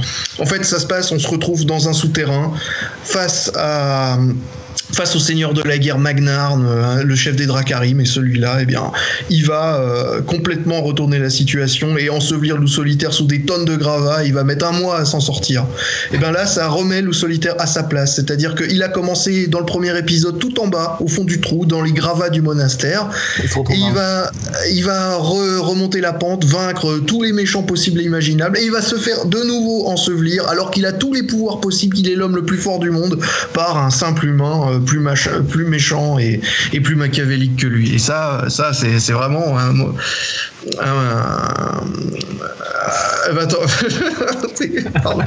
non, je crois qu'il faut partager là ce qui vient de se passer sur le, chat du groupe. Ouais, vas-y, dis-le, c'est trop. Je pense qu'il faut partager là. Euh, donc Thomas qui a une remarque à lui faire. Oui, pardon. pardon. Ouais, je disais Vincent, tu, tu, trompes. On peut, on peut tout à fait draguer des filles en assumant son amour pour les livres dont vous êtes le héros. Euh, sauf que ça marche pas. je, je, confirme. Bah, dans mon école, les filles étaient tous fans de, de filles fantastiques, donc euh, ça marchait. Euh, oui, oui, en plus. Alors moi, ce que je suis énormément content, c'est que j'ai réussi à faire apprécier l'univers loup solitaire à ma compagne à travers le jeu de rôle. Elle connaissait pas les livres dont vous êtes le héros. Elle connaissait Astre d'Or, mais euh, après, euh, elle s'est prise au jeu et elle a bien apprécié les campagnes qu'on a pu jouer dans cet univers. Et tellement bien que j'ai même réussi à caser l'un des personnages qu'elle a créé dans cet univers dans une des aventures bonus que j'ai pu écrire. et, et, elle a même l'illustration, elle a son personnage qui fait partie intégrante du, de l'univers loup solitaire désormais quoi. Exactement. Storms of Shy, euh, c'est Lady Acilia, Paul, si tu l'as lu. Oh, c'est pas vrai, je l'ai lu moi, c'est elle C'est bah, le personnage de ma copine, ouais. Mais euh, le personnage de ma copine avec 30 ans de plus. Et en fait, la plupart des allusions qu'elle fait euh, à l'intérieur de cette à l'intérieur de cette aventure bonus, c'est des références à la campagne qu'on a pu jouer. Et ce qui est énorme, c'est que Joe a lu ça et que ça lui a plu. Et ça, pour nous, c'était c'était fabuleux. Et, et d'ailleurs, ma compagne a également dessiner la petite carte dans cette bonus adventure, vous savez, où, il faut placer les, les unités militaires. C'est elle qui a fait, qui a fait le dessin. Ah, super. ah super super impressionnant franchement c'est vraiment le monde est plus petit que l'on pense hein, quand on rencontre des gens qui ont vraiment travaillé directement là-dessus affecté même l'histoire les choses qu'on a lues bah, je voudrais demander aussi. Euh... Ça fait plaisir que vous l'ayez lu, les gars. Ça me, fait, ça me ah touche. Merci. Mais je savais du tout. Je suis vraiment étonné, quoi. Et puis c'est c'est ces deux volumes que j'ai, quoi, 20, 21 et 22 que j'ai réussi à obtenir. Je recevais les, les newsletters hein, que Joe envoyait. Euh, oui. Comme quoi, voilà, si vous les précommandez, je vous le signe et je vous mets mon mon, mon comment dire le stamp de la bibliothèque dedans, de sa bibliothèque. Et, son euh, Son saut. Merci beaucoup. Son saut. Et euh, je me souviens quand j'avais reçu ces, ces bah voilà après euh, à chaque fois je me dis mais oui carrément. Et j'allais toujours remercier Joe sur son sur Facebook et puis euh, je recevais toujours un thank you. Tu sais it's my eh pleasure. Merci beaucoup. Et ça touche. Ça m'a toujours touché ouais il a toujours mis un point d'honneur à faire ça avec tous ses fans. Tous ses fans qui s'adressaient à lui, il leur répondait personnellement. Mm. Sur Facebook, il, souhaitait même l'anniversaire de la plupart des fans qu'il avait comme amis. C'est ce que j'ai eu, moi. Il m'a souhaité mon anniversaire sur mon Facebook et je, dis, voilà, c'est ça. Hein. C'est le plus beau cadeau que je viens d'avoir, là, de mon anniversaire. C'est dingue. J'en revenais pas, je me dis, mais waouh, c'est touchant. C'est touchant, hein, vraiment. Ouais, carrément. Gauthier, euh, raconte-nous aussi, euh, qu'est-ce qui t'a plus marqué et touché dans, dans Loup solitaire? Qu'est-ce que tu souviens aujourd'hui? Alors je pense que c'était le, premier que j'ai lu. J'ai pas commencé par le premier, j'ai commencé par, euh, par le second, hein, la traversée infernale. Et c'est un souvenir presque visuel en fait. Hein. Quand on parlait avant des illustrations qui s'entretissent beaucoup avec l'histoire, avec le texte, la, la bataille navale. Euh, tu, tu, vois euh, dans trois illustrations différentes le, navire zombie de, de Vonotar le traître. Tu le vois dans une illustration très réussie où il est très impressionnant, euh, il te domine, il t'écrase vraiment. Ce navire, il paraît invincible. Et tu le vois sur d'autres illustrations en train de chavirer en flammes. Ça, ça me reste vraiment. Hein. Et en, refeuilletant là récemment, je, me rendais compte de, l'évolution de l'univers parce qu'à la fin du, c'était à la fin du 12, il me semble. Hein, là, tu vois tout à fait d'autres navires, hein, les, les, cuirassés euh, Dracarim qui sont des espèces de, du steampunk, hein, du Jules Verne adapté euh, à l'eau solitaire. Euh, tu vois, quelques années sont, passées entre temps et qu'on est passé à Brian Williams pour les illustrations. Hmm. Ça, c'était pour le côté visuel parce que c'est surtout ça qui marquait le fait que c'est euh, le texte est relativement neutre. Hein, euh, c'est le fait de, créer des images par ces mots et le fait qu'en plus les images apparaissent à côté du texte. C'est ça qui te laisse des souvenirs quand tu es jeune. Euh, ce, que, ce que Vincent évoquait, le, début du. Vincent, tu parlais de, de la fin du, solitaire 10, hein, lorsque tu tombais dans. On va peut-être pas dire dans quoi ce coup-ci. Et le début du suivant, euh, là, ça m'avait laissé une impression de lecteur assez forte parce que le, côté désespéré, euh, j'ai plus rien, je, suis comme Robinson Crusoe, j'ai même pas vendredi. Ouais, euh, j'ai vraiment ressenti ça. J'ai bien vu, oui. j'ai même pas vendredi. c'est bien dit, en effet, ouais. Ça, c'était, c'était marquant, quoi. Pour, pour moi, ça revient un peu plus tôt, quand même. Et euh, c'est marrant comme souvenir, mais en fait, c'est j'ai toujours pensé en fait euh, que j'aime beaucoup le deuxième volume, La traversée infernale. Il y a quelque chose de cette couverture, ce que l'on arrive, et surtout euh, Joe qui nous raconte cette fameuse bataille à la fin hein, sur la plage. Et puis il y a cette double page illustration, vous savez, ce splash euh, illustration où on voit bien la foudre qui touche la bataille. Et, en fait, non seulement je me suis régalé avec le texte de Joe, mais là c'est le travail d'équipe avec Gary Cholk, quoi. Après j'ai l'illustration qui est parfaite avec. Et en fait, c'est on voit cette force de travail qu'ont eu ces deux hommes ensemble à avoir évoqué. Et j'ai toujours cru que c'est ça en fait qui m'a marqué, mais au fur et à mesure de, de lire des livres dans Z voilà, il y a il y a euh, y a euh, Gauthier qui est en train de nous partager l'illustration là sur le sur le visuel de Skype. En effet, j'aime beaucoup cet encadrement là avec les deux crânes au-dessus, euh, vraiment super. Le symbole de Zagarna. Et pourtant, je reviens toujours au premier volume. Même après avoir lu tous les, les loups solitaires, hein, même après euh, le 22, je sais pas, je, reviens toujours au premier et je pense que la couverture joue beaucoup là-dessus. La couverture est très morose, elle est très gothique, très comment dire dark, quelque chose de d'assez emblématique, de, de, sombre. Et l'aventure, je trouve, est pareil en fait. Et là là là, en fait, la couverture m'a pas menti sur ce que j'ai vécu, sur ce que j'ai eu dans cette aventure. J'ai eu un moment sombre, quoi, à courir à travers la forêt. Et j'imaginais ça la nuit aussi, tu sais, trouver un feu de camp. Et les gens que je rencontrais, comme ce fameux chevalier Lagarde là, qui se fait manger par des vers euh, qui tombent dans les buissons là sur le côté. Et j'essaye d'aller le sauver, mais en fait, il s'est fait bouffer par euh, Vincent, je sais pas si tu te souviens, non Il se fait manger par des sortes de vers de sable ou quelque chose, des vers de terre spécifiques qui le, qui le, voilà quoi. Je veux dire, il est plus là du tout, mais pourtant, bah, il y a effectivement un chevalier de la garde qui est mourant, mais je me rappelle pas des, des, bestioles dont tu parles. Euh, mais effectivement, tu croises des réfugiés, tu croises des soldats qui sont mourants. C'est une atmosphère lourde, pesante, parce que où tu vas, tu vois de la dévastation, tu vois des civils, tu vois même des enfants se faire attaquer par des, par des, par des crânes, des monstres volants. C'est une atmosphère terrible. Et le titre anglais est bien plus puissant, je trouve. Flight from the dark. Fuite, fuite euh, devant les ténèbres. Ouais, fuite devant les ténèbres, ouais. Et c'est ça, c'est la marée des ténèbres qui déferle sur le mm. royaume du Sommerlund, tel, tel vraiment un raz-de-marée. Et toi, tu cours avec le raz-de-marée derrière toi et il y a les vagues qui commencent à aller autour de toi et qui dévastent tout, tout ton univers. Tu, es en train tu as perdu ta maison, mais tu es en train de perdre ta civilisation. C'est une guerre de civilisation où tout ce que tu connais va être détruit si tu n'arrives pas à temps pour prévenir le roi et avoir la, quête qui permettra de sauver le pays. Mm. Une atmosphère terrible, terrifiante. Et, ça m'a marqué en fait jusqu'à la fin, quoi. Et je pense que c'est ce premier volume qui restera toujours en souvenir et je trouve ça magnifique comme le début de l'aventurier quoi que que, que l'on est.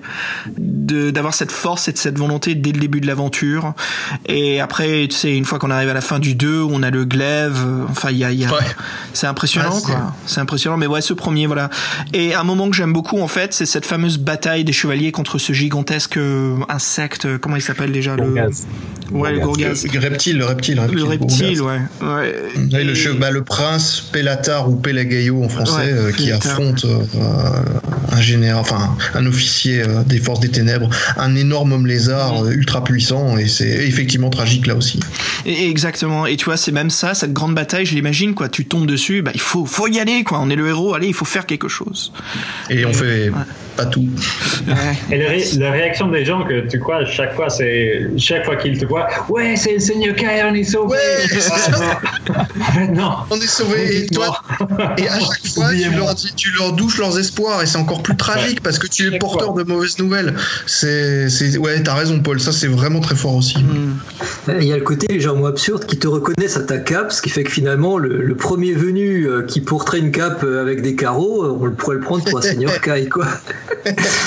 Il y a la, tout à l'heure, je parlais des, des nouvelles de, Paul Barnett, là, donc, qui n'ont été, pas été traduites, mais qui le seront peut-être peut-être jamais, mais peu importe. Et, effectivement, l'adaptation des Maîtres des Ténèbres, enfin de Fight from the Dark, elle, est, elle est encore plus sombre, encore plus sombre que le, Carrément le livre. Et enfin, moi, c'est moi, c'est un des, un des volumes que je préfère. Hein. Alors bon, bien sûr, avec la nouvelle version euh, qu'a fait Joe, euh, bon, ça, déjà que ça s'est écarté un petit peu du, du canon, on va dire, ça, ça, ça s'en est écarté un petit peu plus, mais ça reste quand même pour ceux qui ont l'occasion de le lire ou de l'écouter, hein, parce que ça avait été enregistré également. Euh, ça, ça, existe, c'était sorti en format cassette à l'époque. C'est, c'est quand même, moi, je trouve un, un texte, un des meilleurs Legends, et parce que vraiment, ça, ça, ça assombrit encore plus ce, cet épisode. Voilà, je, le signale. Ah ben voilà, je vois qu'il y, a des belles. Euh, Flight from the Dark, excellent. Excellent. J'ai un jeu en personne ou bien J'ai une petite collection des, euh, des jeux euh, loup solitaire et même les défis fantastiques, la bonne, la bonne Sinclair. et c'est lu par Edouard de Souza, je crois, de mémoire. Oui. je sais pas qui c'est, mais. Ah, super. Bah, messieurs, voilà, écoutez, euh, avant que l'on se quitte, euh, je voulais vous poser la question euh, ouvertement. Voilà, est-ce que l'un de vous aurait une dernière chose à dire, à vouloir communiquer, à vouloir exprimer sur le travail et la vie de Joe Dever avant que l'on se quitte? Les derniers mots que vous voulez pour le podcast bah, je, je, vais dire que je pense que le fait que Joe était, bah, as mentionné par exemple, il t'a souhaité euh, bon anniversaire, c'est ton anniversaire, et juste le fait qu'elle a été très active euh, sur les réseaux sociaux, elle a été euh, bien connue par beaucoup de fans, il, il, est, partout dans les pays pour, pour rencontrer des gens, pour qu'on voit les livres. Je pense que c'est un peu pour ça que c'est un peu plus marquant que on a perdu quelqu'un dans, dans les gens en fait. je pense qu'il serait bien manqué par tous les lecteurs. Oui, oui, c'est en effet quoi, c'est ce fut vraiment un vrai plaisir quand même d'avoir pu certains je sais que d'entre vous ont pu connaître vraiment Joe beaucoup plus proche mais même moi juste en tant que lecteur lambda et euh, l'amour que j'ai pour Livre dont vous êtes le héros surtout pour Liu solitaire voilà ces petits liens que c'est que j'ai pu avoir avec euh, Joe Dever ce partage en fait de, de, de communication c'est ça m'a grandi les yeux. En fait, ça, ça, fait chaud au cœur parce que cette personne, j'admire son travail, j'aime beaucoup ce qu'il fait et j'aimerais le remercier et je peux. Et j'ai un retour en fait, j'ai un contact et je trouve ça vraiment super. C'est touchant, ouais. Euh, voilà, messieurs, merci euh, beaucoup hein, de cette table ronde, cette discussion euh, de, de, de l'univers, le travail et l'homme que fut Joe Dever. avant de se quitter, voilà, pour nos auditeurs qui souhaitent en savoir plus sur sur quoi vous travaillez et comment vous retrouvez, pour l'équipe Scriptarium, Thomas, pourrais-tu nous dire où est-ce qu'on pourrait vous, vous travailler et qu'est-ce qui qu'est-ce qui est prévu bientôt? Euh, déjà, on nous retrouve sur, notre site, hein, scriptarium.fr.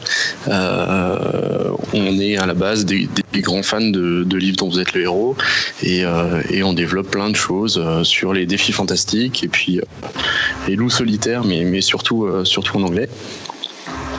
Et donc voilà, on est très ouvert. Faut pas, faut pas hésiter à venir nous voir et, et nous contacter si vous êtes intéressé.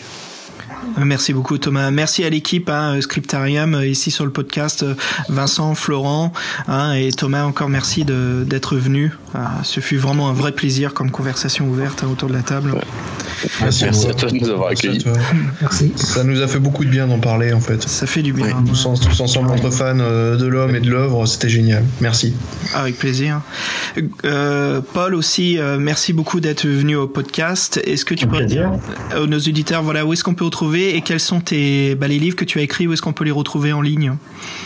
Euh, bah, les, trucs euh, qui sont disponibles en ligne, en ligne actuellement, c'est, plus des applications que j'ai fait, pour euh, une boîte américaine, Choice of Games. Donc, vous pouvez chercher The Obvious Who's ou, MetaHuman Inc. je suis en train de faire une application pour Cubus Games qui s'appelle Frankenstein Wars. Euh, je suis en train de travailler sur le livre-jeu, le septième livre dans la série de Fabled Lands, euh, créé par Dave Morrissey et Jamie Thompson il y a 20 ans maintenant. Et euh, ça sera normalement disponible bientôt, l'année prochaine. Ah, super, super. Oui, c'est le Kickstarter qui a, qui a, qui a une superbe euh, réussite. Ouais. Ah ouais, on a, on a réussi dans les premières 45 minutes. C'était exceptionnel. Super. donc, donc, ça, c'est le septième livre de, de Serpent King's Domain. Euh, normalement, c'est euh, bientôt disponible. Ah, super. Et Gauthier aussi, merci beaucoup d'être venu euh, au podcast. Euh, vraiment un plaisir de vous avoir. Euh, où est-ce qu'on peut te bah, qu'est-ce que tu, euh, si tu veux parler de ton dernier livre, Gauthier, que tu as écrit, et puis où est-ce qu'on peut te retrouver aussi? Oh, le dernier est surtout le seul. Hein. euh, oh, on peut le retrouver sur le site de, l'éditeur, hein, Megara Entertainment. Et il y a également la, première moitié qui, euh, était en, encore sur littéraction.fr pour le, concours des Yaz. Et par la suite, peut-être un deuxième livre euh, consacré plutôt à l'univers de Jules Verne. C'est un peu hypothétique pour le moment. Merci.